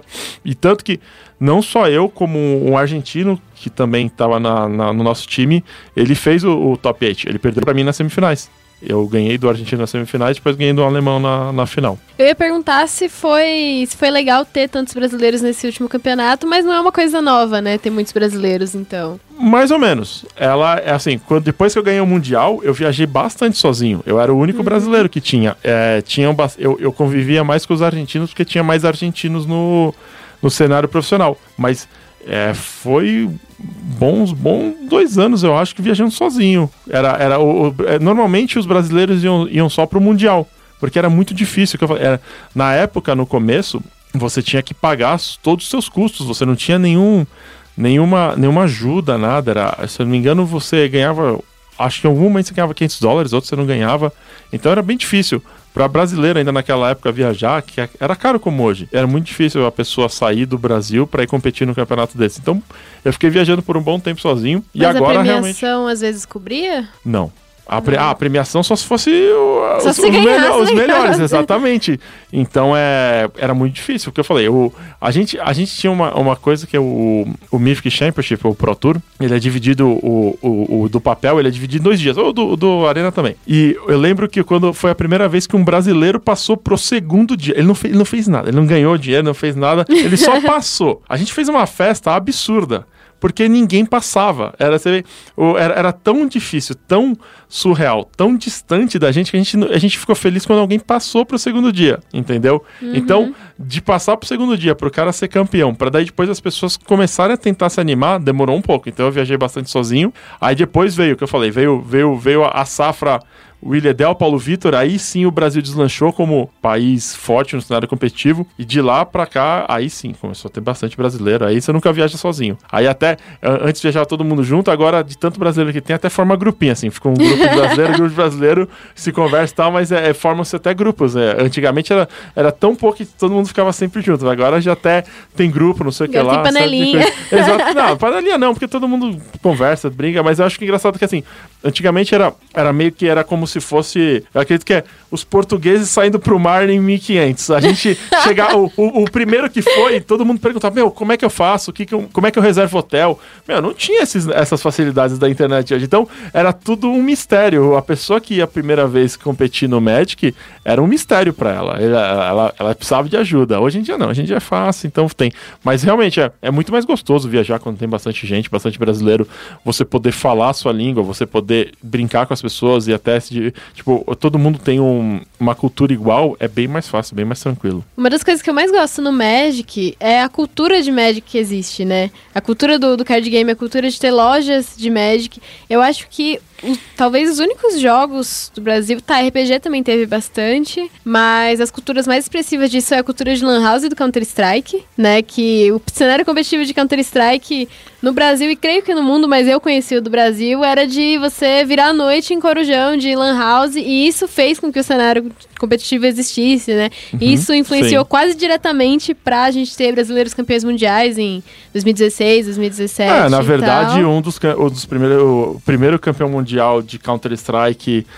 Ele fazia parte do time, ele veio do Magic. Ele era, era, um, era um amigo meu próximo, o Kiko, da Amib. Sério? É, ele jogava Magic, ele é. A gente, assim, hoje em dia Lá em tenho. eu não- 2006, né? Exatamente. Hoje em dia eu não tenho mais contato com ele tanto assim. Na verdade, faz tempo que eu não tenho contato com ele. Mas é. Ele jogava Magic comigo. Era eu e ele, a gente ia nos incrível. campeonatos juntos. A gente jogava numa loja ali na região da Pamplona. E aí, quando a- o, o, o Counter-Strike roubou ele do Magic. Ele era, ele era muito bom. Ele era muito bom no Magic. Ele era. é, Na época, era quando tava despontando, tava despontando eu e ele. Era, aí ele- e eu, eu considerava ele melhor do que eu. E aí, aí lançou, apareceu uma lan house na esquina da loja onde a gente jogava. E aí a A gente começou. Exatamente. A gente começou a jogar Counter-Strike. E aí ele foi embora no Counter-Strike e eu fiquei no Magic. O Counter-Strike flertou com você também? Você pensou em. Eu era CS? muito ruim, não. nunca, nunca. Qualquer jogo que necessita de coordenação, eu sou muito ruim. Tanto que hoje em dia eu gosto de jogar PUBG. Uhum. E eu, eu, eu, eu, sério, eu me sinto um, sei lá, eu me sinto um cara sem. Sem, sem habilidade nenhuma quando eu jogo PUBG, porque eu só erro os tiros, eu só, os sprays vão tudo pra cima. Aí eu falo, meu, não é possível que eu vejo os caras fazendo nas, nas, nas lives, nas coisas, é tão fácil e eu não consigo acertar um tiro direitinho. Mas então, aí eu, eu, eu, eu lembro que eu jogava Counter-Strike, eu era tipo ridículo no Counter-Strike. Aí não tinha como eu, eu tentar nada. E ele, como pode, como a história mostrou, né? Ele era muito bom também no Counter-Strike. Aí o Counter-Strike puxou ele e ele foi embora. Então, o pessoal do Counter-Strike tem que agradecer muito o Magic. Porque se não fosse o Magic, não teria tido o Kiko na MIBR. É isso. É, tá vendo? É, então, teve essas duas culturas da Lan House e da loja Aham. de. Já falava loja de Magic? É, Mesmo loja era- de TCG? Era, era- acho que depois de, de- que o Magic tomou, ficou loja de Magic mesmo. Não- Uhum. É que eu falava pra minha mãe que eu ia na loja de Magic, que ela sabia que era o jogo, mas eu não. Antes era a loja de RPG. Aí agora, e aí depois virou loja de Magic. a rixa assim, entre Magic e RPG Exatamente, que é que a gente tava conversando, eu e o Rodrigo Guerra, da- das antiguidades do, do RPG e do Magic, e sim. Agora é loja de Magic. Acho que pode chamar de loja de Magic, o pessoal não vai ficar irritado, não. É, mas a cultura do, do Magic, ela ainda. Ela costumava ser bastante nichada e eu acho que ainda é, né? De assim, o pessoal que tá fora do nicho de Magic não tem muita noção do que o Magic é, né? Você tem muitas lojas aqui em São Paulo, você tem lojas em muitas outras cidades e o pessoal é muito engajado. O pessoal. Friday Night Magic é um negócio gigantesco, né? E acaba sendo nichado, e acaba sendo fechado no pessoal que gosta de Magic. Com a vinda do Arena, é, você acha que o Magic pode é, começar a dar passos pra sair desse nicho e pra alcançar todos os públicos? Como, Sim. por exemplo, o CS faz, É, não, né? eu acho, eu acho que sim. O primeiro passo é realmente o Magic Arena ter simplificado o jogo. O Magic é um jogo meio complexo, né? Então Sim. é difícil, às vezes, as pessoas perdem até interesse, porque ele é meio. As pessoas não conseguem entender o que tá acontecendo. E o Arena não. Tem muita estratégia difícil, né? Exatamente. Não, e as próprias regras, é muita coisa pra você lembrar. E agora com o Arena, o Arena simplificou o Magic. O Arena deixou o Magic de uma maneira que, meu, se, se alguém reclamar agora, pode parar, vai jogar dados na rua, sei lá, qualquer coisa. Mas hoje em dia tá muito simples. É, o Arena simplificou e eu acho que o Arena vai ser o catalisador da massificação do Magic. Ele vai chegar em vários lugares. A gente até tem os, os rumores de, de, de uma animação no Netflix, né? Eu acho que já foi confirmada já foi confirmada com os animação, irmãos russos, sim. né? Então Sim, é, sim. é, é o que eu falei. Já tá, nós já estamos chegando no E demorou, outro... demorou muito pra isso acontecer, Não porque vou- a, não vou a história de criticar. Magic é muito legal. A história, assim, eu, eu não sou, eu não sou um cara muito conhecedor da lore, mas eu com certeza vou consumir o material que for produzido na Netflix. E é o que eu falei, já tá- a gente já tá chegando nos em outros patamares. É, e realmente, o, o Arena é, o, é um catalisador de massificação para isso, na minha opinião. Ele vai facilitar, ele vai ajudar bastante.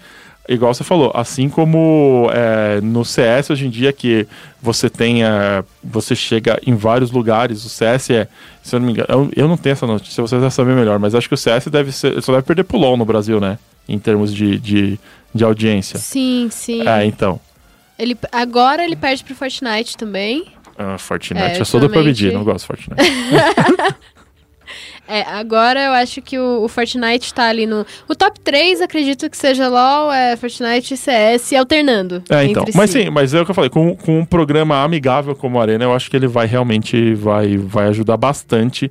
O que eu falo, o Arena é autoexplicativo, ele mostra lá, uma carta tá batendo na outra, uma carta tá fazendo uma coisa na outra, o efeito global, olha o que, que tá acontecendo.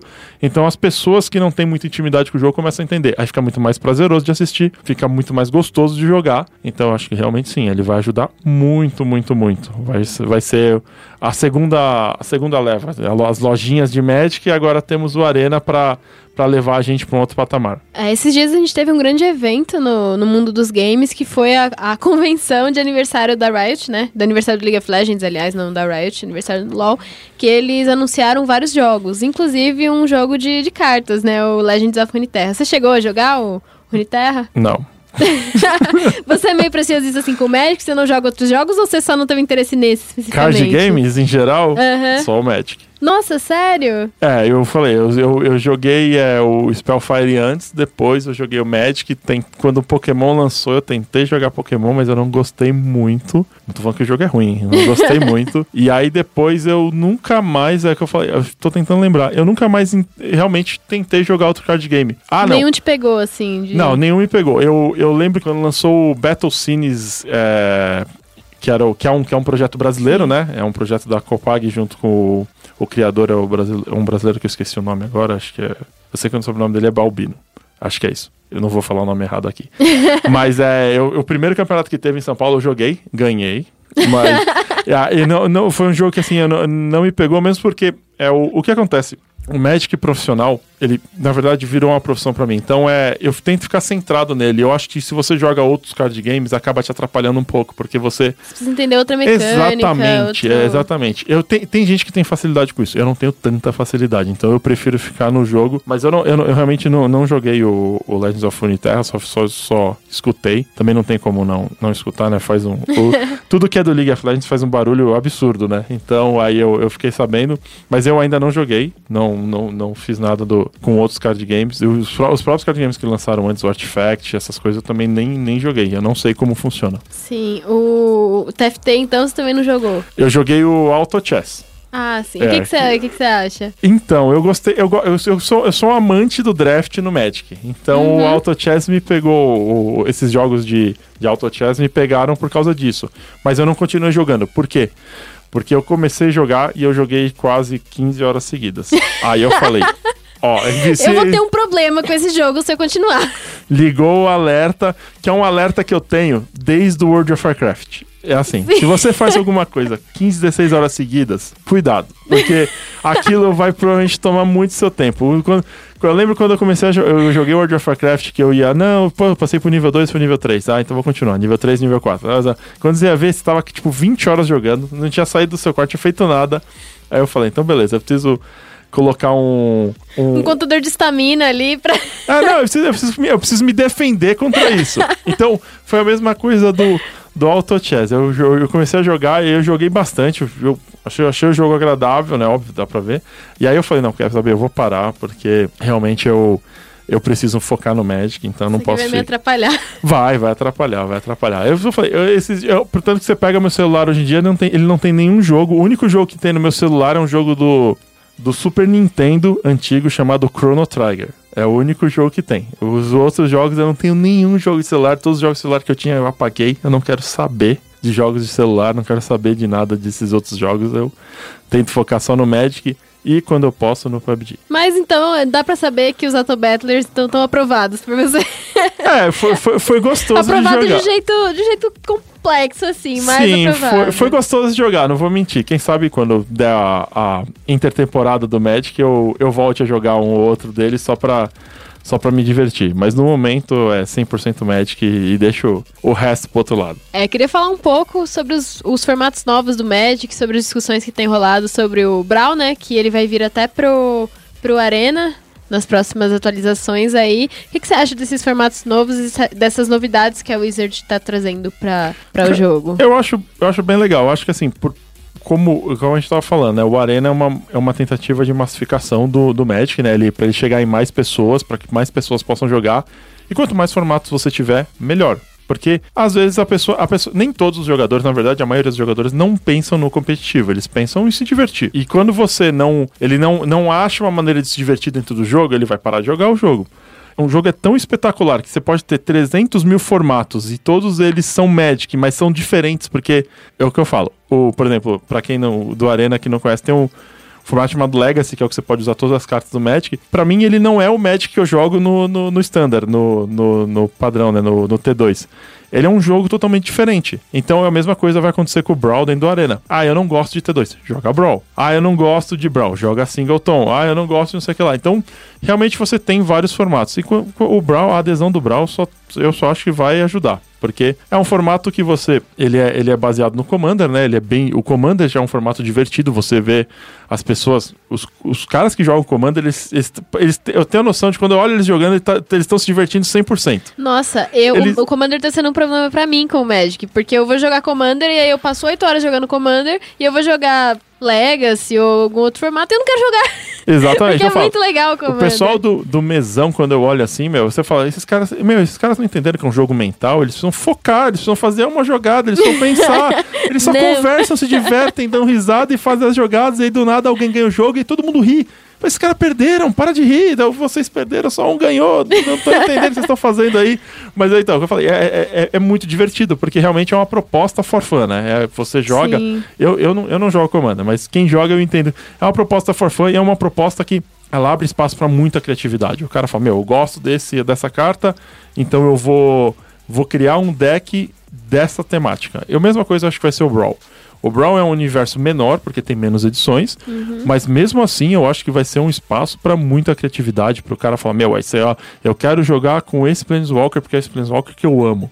E aí ele vai fazer uma temática em cima do Planeswalker e vai forçar, e aí como, como tem tempo, como, é, como dá pra jogar várias vezes. Eu acredito que ele vai sair com um baralho bom, vai se divertir, vai dar risada, entendeu? Eu não sei ainda, mas é- talvez seja uma pena que o Arena ainda não tenha um mesão. Porque se tivesse um mesão no Arena, aí eu acho que o, o, o T2 ia tomar uma, uma porrada forte, muita gente ia fugir pro, pro, pro Brawl mesão.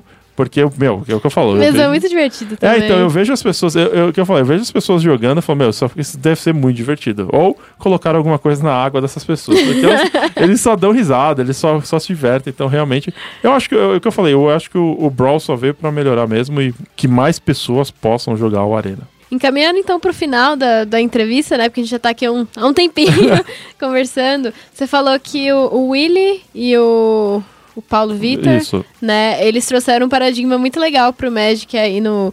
Na década passada, quase. E o Willy, hoje em dia, ele é um empresário, né, do Magic. Ele é dono do, do Bazar e ele é dono da Bazar Gaming Sim, é- agora. Que na verdade né? é, é, a- é o meu time agora, né? A Bazar Ele é seu Gaming. chefe agora. Ele é meu chefe, exatamente. Ele era, ele era meu, esta- como é que eu posso dizer, meu estagiário, no profissional, veio depois de mim e agora ele é meu chefe. Incrível. É, Você acha que hoje em dia a gente consegue ver mais carreiras é, em cima do Magic também? Sim, com certeza. Eu acho que o Magic hoje em dia, ele. que eu falo, é. Vamos ser realistas. é, Hoje, hoje em dia o Magic tem muito mais dinheiro do que tinha antigamente, né? Então é você consegue fazer um- uma carreira e uma vida em cima do Magic. é, Sem você- tanta dificuldade. Sem tanta dificuldade, exatamente. É, com mais gente consumindo é, o produto e mais gente ávida a, a, a ver mais coisas, é o que eu falei, abre espaço para como essa, essa, essa ideia pioneira do Vili, que é fazer um, um time baseado em card games. Um time de esportes de card games, né? Uhum. E aí realmente eu acho que vão aparecer outros, como já, já apareceram, tem mais um de Magic, acho que é o Liga Magic Bolts. Nossa, isso eu não tinha visto. É, tem mais Chama um- eles pra cá também. Pode ser, tá falando, tem que chamar, porque é, é, é mais uma ideia legal. Então eu acho que agora vão aparecer várias coisas. Vão aparecer pessoas mais interessadas no competitivo, então vai ter espaço para que uma pessoa que, por exemplo, seja boa é, no Magic possa dar coaching ou coisa do gênero, levar essas pessoas que têm esse, essa, essa fome de competitivo para o cenário internacional e, e competir. Eu acho que realmente não. É, o atual cenário brasileiro é muito bom. Eu tô muito esperançoso pro ano que vem. Que eu falei, eu tô fazendo de tudo pra continuar na Magic Pro League. Mesmo, mesmo tendo Rivals, eu quero continuar na Magic Pro League do ano que vem. Faltam alguns pontinhos pra que eu consiga ficar.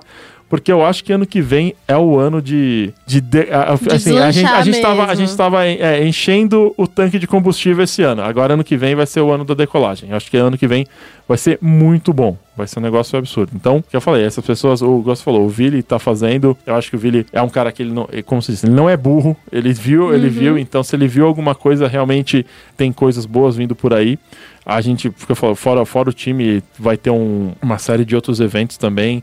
Eu acho que vão começar. Eu tô, eu tô esperando ansiosamente para que pessoas comecem a fazer campeonatos do Arena no Brasil, né? Sim. Eu acho que seria muito legal se a gente tivesse algumas ligas do Arena, coisas do gênero. Mas a- aí o software também tem que dar a possibilidade também, que ainda não Ah, tem sim, muito tem que disso, dar, né? mas, ah, mas acho que dá com, com criatividade, acho que a gente consegue fazer. O importante é ter, é o que eu falo, o importante é ter, porque daí começa a fomentar. Eu acho que todo competitivo, ele realmente precisa de base, né? Uhum. Ele precisa que você comece a fomentar isso, comece a fazer torneios, comece a garimpar essas pessoas para que eh, as- eh, a gente ache novos profissionais, para que consiga ter mais produto, para que consiga ter mais eh, informação, essas coisas. Então acho que E o realmente... Magic, o Arena ele não tem barreira física, né? Exatamente, ele não tem. Ele é um negócio absurdo. Que eu falei, eu, eu- uma- uma- só, só complementando aqui, uma das coisas mais engraçadas que eu achei esse ano foi é, eu jogar campeonatos valendo uma boa quantia de dinheiro da minha casa. Eu, eu falava, meu, que isso? Completamente novo pra Exatamente, eu tava lá streamando, jogando e ganhava lá um- uma quantia legal e falava, meu, olha, eu fiz isso tudo,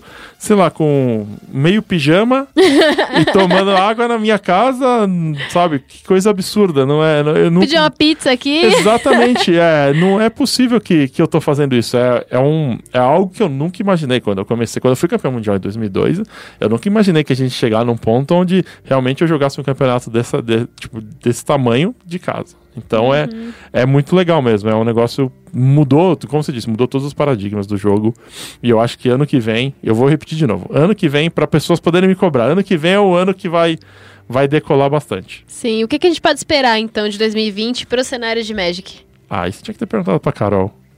Eu perguntei na realidade. O que, que ela respondeu? Respondeu a mesma coisa. Ela falou, não, Ela disse que 2019 foi o melhor, melhor ano da história do Magic, o que já me assustou, que já fiquei caramba. E ela disse que. é- Ela disse basicamente isso, né? Que De que a gente pode esperar coisas 2020 muito vai boas ser muito pro, pro É, não, então, isso é assim, ela, obviamente, ela tem muito mais informação do que eu, ela trabalha lá, pessoal, eu, é, o meu é mais um achismo vendo o que tá acontecendo. E realmente eu acho que, que esperar do ano que vem. Eu acho que ano que vem vai ser o, a questão muito mais jogadores. Eu espero que tenham muito mais torneios, exatamente isso. Eu acho que assim, é, o, o que eu tenho aprendido com o esportes e alguns dos esportes brasileiros que acabam tendo problema lá fora, tipo o LoL. Não quero afinetar ninguém. Mas é que eu acho que falta mais é, base, sabe? A galera do LoL, a gente não tem a menor moral com ninguém. Ah, é? Não? O que, por quê? Eles... Não, falando com os espectadores. Ah, tá. Não, Todos então- os cenários sabem que o LoL vai mal internacionalmente. Não, mas então, mas é porque, assim, vendo, minha opinião, vendo um cara de fora do cenário é, que, que se interessou por o cenário, diga de passagem, eu não jogo LOL, eu nunca joguei LOL na minha vida, mas eu já Uhum. Eu queria nunca ter eu jogado LOL. assisti, eu, hã? Eu queria nunca ter jogado LoL. eu assisti a final brasileira, o, o- a final, né? eu- porque eu achei aquilo. Um, aquilo é um show. Eu achei que foi, a coisa mais linda que eu já vi aqui. Quando, quando que eu vou ter um desse no Magic? Porque é um negócio absurdo. Eu falei, meu, olha isso. Que produção é essa? Assisti. A, a- meu, eu, eu sou palmeirense. E eu tava torcendo pro Flamengo no Mundial lá, assistindo. Eu fiquei nervoso na hora que eles perderam pro Sul. Eu falei, meu, não é possível, cara. Sabe, e você fica assim, você fala, meu, que irritante. Por que, que esses caras perderam? Eles ganharam tão fácil lá a, a primeira e que, que era uma vitória só. Eu não entendo muito bem o cenário, mas eu fui, aí eu fui conversar com as pessoas e fui, e fui querer entender o que tá acontecendo. E eu acho que é exatamente isso. Você precisa de uma base. Você precisa de muita gente jogando para que saiam jogadores bons de lá. É, você, em- em- em- você ache os jogadores bons para que esses jogadores bons continuem o competitivo. Então, o que eu acho? Eu acho que ano que vem eu realmente espero que algumas outras empresas, ou até iniciativas privadas, ou pessoas mesmo, comecem a fazer torneios no Brasil para que a gente possa dar oportunidade para que essas pessoas que estão querendo começar no campeonato, no, no- nos torneios profissionais, possam pegar a experiência e possam começar a aparecer. Entendeu? Porque a gente tem bastante. Os, os streamers estão aparecendo bastante, mas eu acho que sem os campeonatos a gente não vai conseguir achar aquela. a, a, a matéria-prima para que daí nos, nos anos seguintes a gente continue tendo pessoas boas. Porque eventualmente eu, Paulo Vitor, Lucas Bertu, a gente vai cansar uma hora e vai ter que parar, né? Apesar Precisa de pessoas Apesar que eu tô há novas, né? tanto tempo, vai- mas vai parar. E precisa de pessoas novas, é o que eu falei. Então acho que ano que vem eu realmente espero que tenha mais torneios, que é, o pessoal faça mais coisas. E tô ansioso por essa série da Netflix que eu quero ver o que, que vai sair daí, né? Que é muito boa. Não sei que não tem nada a ver com competitivo, mas eu tô, tô ansioso. Eu não sei se vai sair ano que vem. Mas Ah, é uma expansão do, do Magic, né? Eu tenho amigos que eles acompanham mais a história do Magic do que realmente o jogo. Ah, sim. É, não, então. porque é falo- uma história muito, muito, muito legal, a Sim, lore do sim. Magic. É, então, é o. o que eu falo, o, o, o casual é muito grande no Magic. O, a gente tá falando de competitivo aqui, mas o casual é muito forte no Magic. Tem, tem, tem, tem pessoas que só colecionam as cartas. É um negócio absurdo, né? Até, exatamente, é, é um jogo colecionável. Mas eu espero isso que eu falei. A gente foi fugir um pouco, desculpa, do, Não, do que você perguntou. Mas eu realmente espero, espero isso. Eu espero que a, o cenário competitivo brasileiro é, consiga se moldar melhor e aí realmente a gente consiga colocar mais pessoas lá no, nos, nos Mythic Championship. Não que seja pouco, já tem bastante, mas a gente coloque mais pessoas lá para que a gente mais e mais vezes consiga aparecer lá fora e continue mantendo essa cultura de jogadores fortes que a gente tem aqui. Perfeito, entendi. Acho que a gente pode finalizar o nosso chat aberto aqui. Você quer deixar algum recado? Não, eu quero agradecer você pelo convite, né? Por vocês estarem é, abrindo esse espaço. Deixar aqui, na verdade, é o que eu falei pra você por mensagem. Meu, eu tô muito feliz de estar na ESPN. É um negócio absurdo. Eu, não, eu nunca achei que eu, que, eu, que, eu, que eu chegaria nesse ponto. Então, é talvez é, para muita gente as pessoas não entendam, mas pra mim é um, é um, é um marco, é uma, é uma questão. Eu assisti a. a para quem não sabe, a ESPN foi a primeira, a primeira empresa que transmitiu Magic. Ela transmitia os primeiros campeonatos profissionais de Magic lá atrás. Incrível. Entendeu? Então, pra gente, a, a ESPN tem um. Tem como é, o, a gente que é das antigas do Magic, ela tem um, um- A gente tem um carinho especial por ela. Então é. Eu fiquei muito feliz. Quando você me chamou pra cá, eu fiquei muito feliz. Então eu agradeço, obrigado. E é um marco, mais um marco na minha vida. Ah, eu que agradeço muito por você ter vindo aqui, né? É, é um prazer pra gente ter uma lenda, um dinossauro do cenário competitivo. Dinossauro, obrigado. Dinossauro é melhor, lenda não. Dinossauro é melhor, né? 20 e tantos anos, dinossauro é melhor. um campeão mundial aqui nos nossos estúdios, assim, é muito legal mesmo, muito legal que você tenha vindo pro nosso podcast, inclusive, que é, é- quem acompanha o podcast sabe que é um produto que eu gosto muito, pessoalmente, e obrigada mesmo por ter vindo. De nada. É, passa suas redes sociais pra gente, pro pessoal te seguir. Ixi, agora eu vou ter que lembrar. Pera aí, vamos lá. Tenho a Não é um cara acostumado a fazer mídia. É, não, não pior- exatamente, isso é um negócio que é novo pra mim, sabia? Eu nunca tive essas coisas de, de Instagram e Twitter. é, e agora com, com a Magic Pro League eu, eu tô, tô começando a, a- Começando, tô tentando é, entrar nessa, nessas redes. Então vamos lá. Eu vou deixar a, a Twitch, né, do meu canal da Twitch, que é twitch.tv barra cadu romão, lá onde eu faço meus streams de Magic Arena. Se vocês tiverem alguma dúvida, alguma coisa, entra lá que eu vou responder pra vocês. E tem o meu Twitter também que é forte, mas ele é um pouco, ele é mais em inglês, mas pro povo, mas entra lá também que eu faço os posts em português e se quiser me mandar DM, pode mandar, que é o arroba jabs, J-A-B-S, M-T-G. O Instagram e o Facebook eu não uso muito, mas eu deveria começar a usar, né? Mas eu não uso. É eu bom, sou, é bom pra Eu mim. falo, eu sou, eu sou- você falou, eu sou um dinossauro, eu sou velhote, eu não tô acostumado com essas coisas. Entendi. Galera, me segue lá então no, no Twitter. Meu Twitter é arroba Evelyn com Y, com N, M-A-C-K-U-S, mas se você colocar Evelyn com, com dois N, você já me acha. Segue a gente também no Twitter, arroba SPN Esportes Brasil. É, Carlos, muito obrigada por, por vir aqui pro nosso De nada. podcast mais uma vez. E muito obrigada a vocês também por ouvirem a gente. Então, para finalizar aqui, é SPN, a vida precisa de esporte.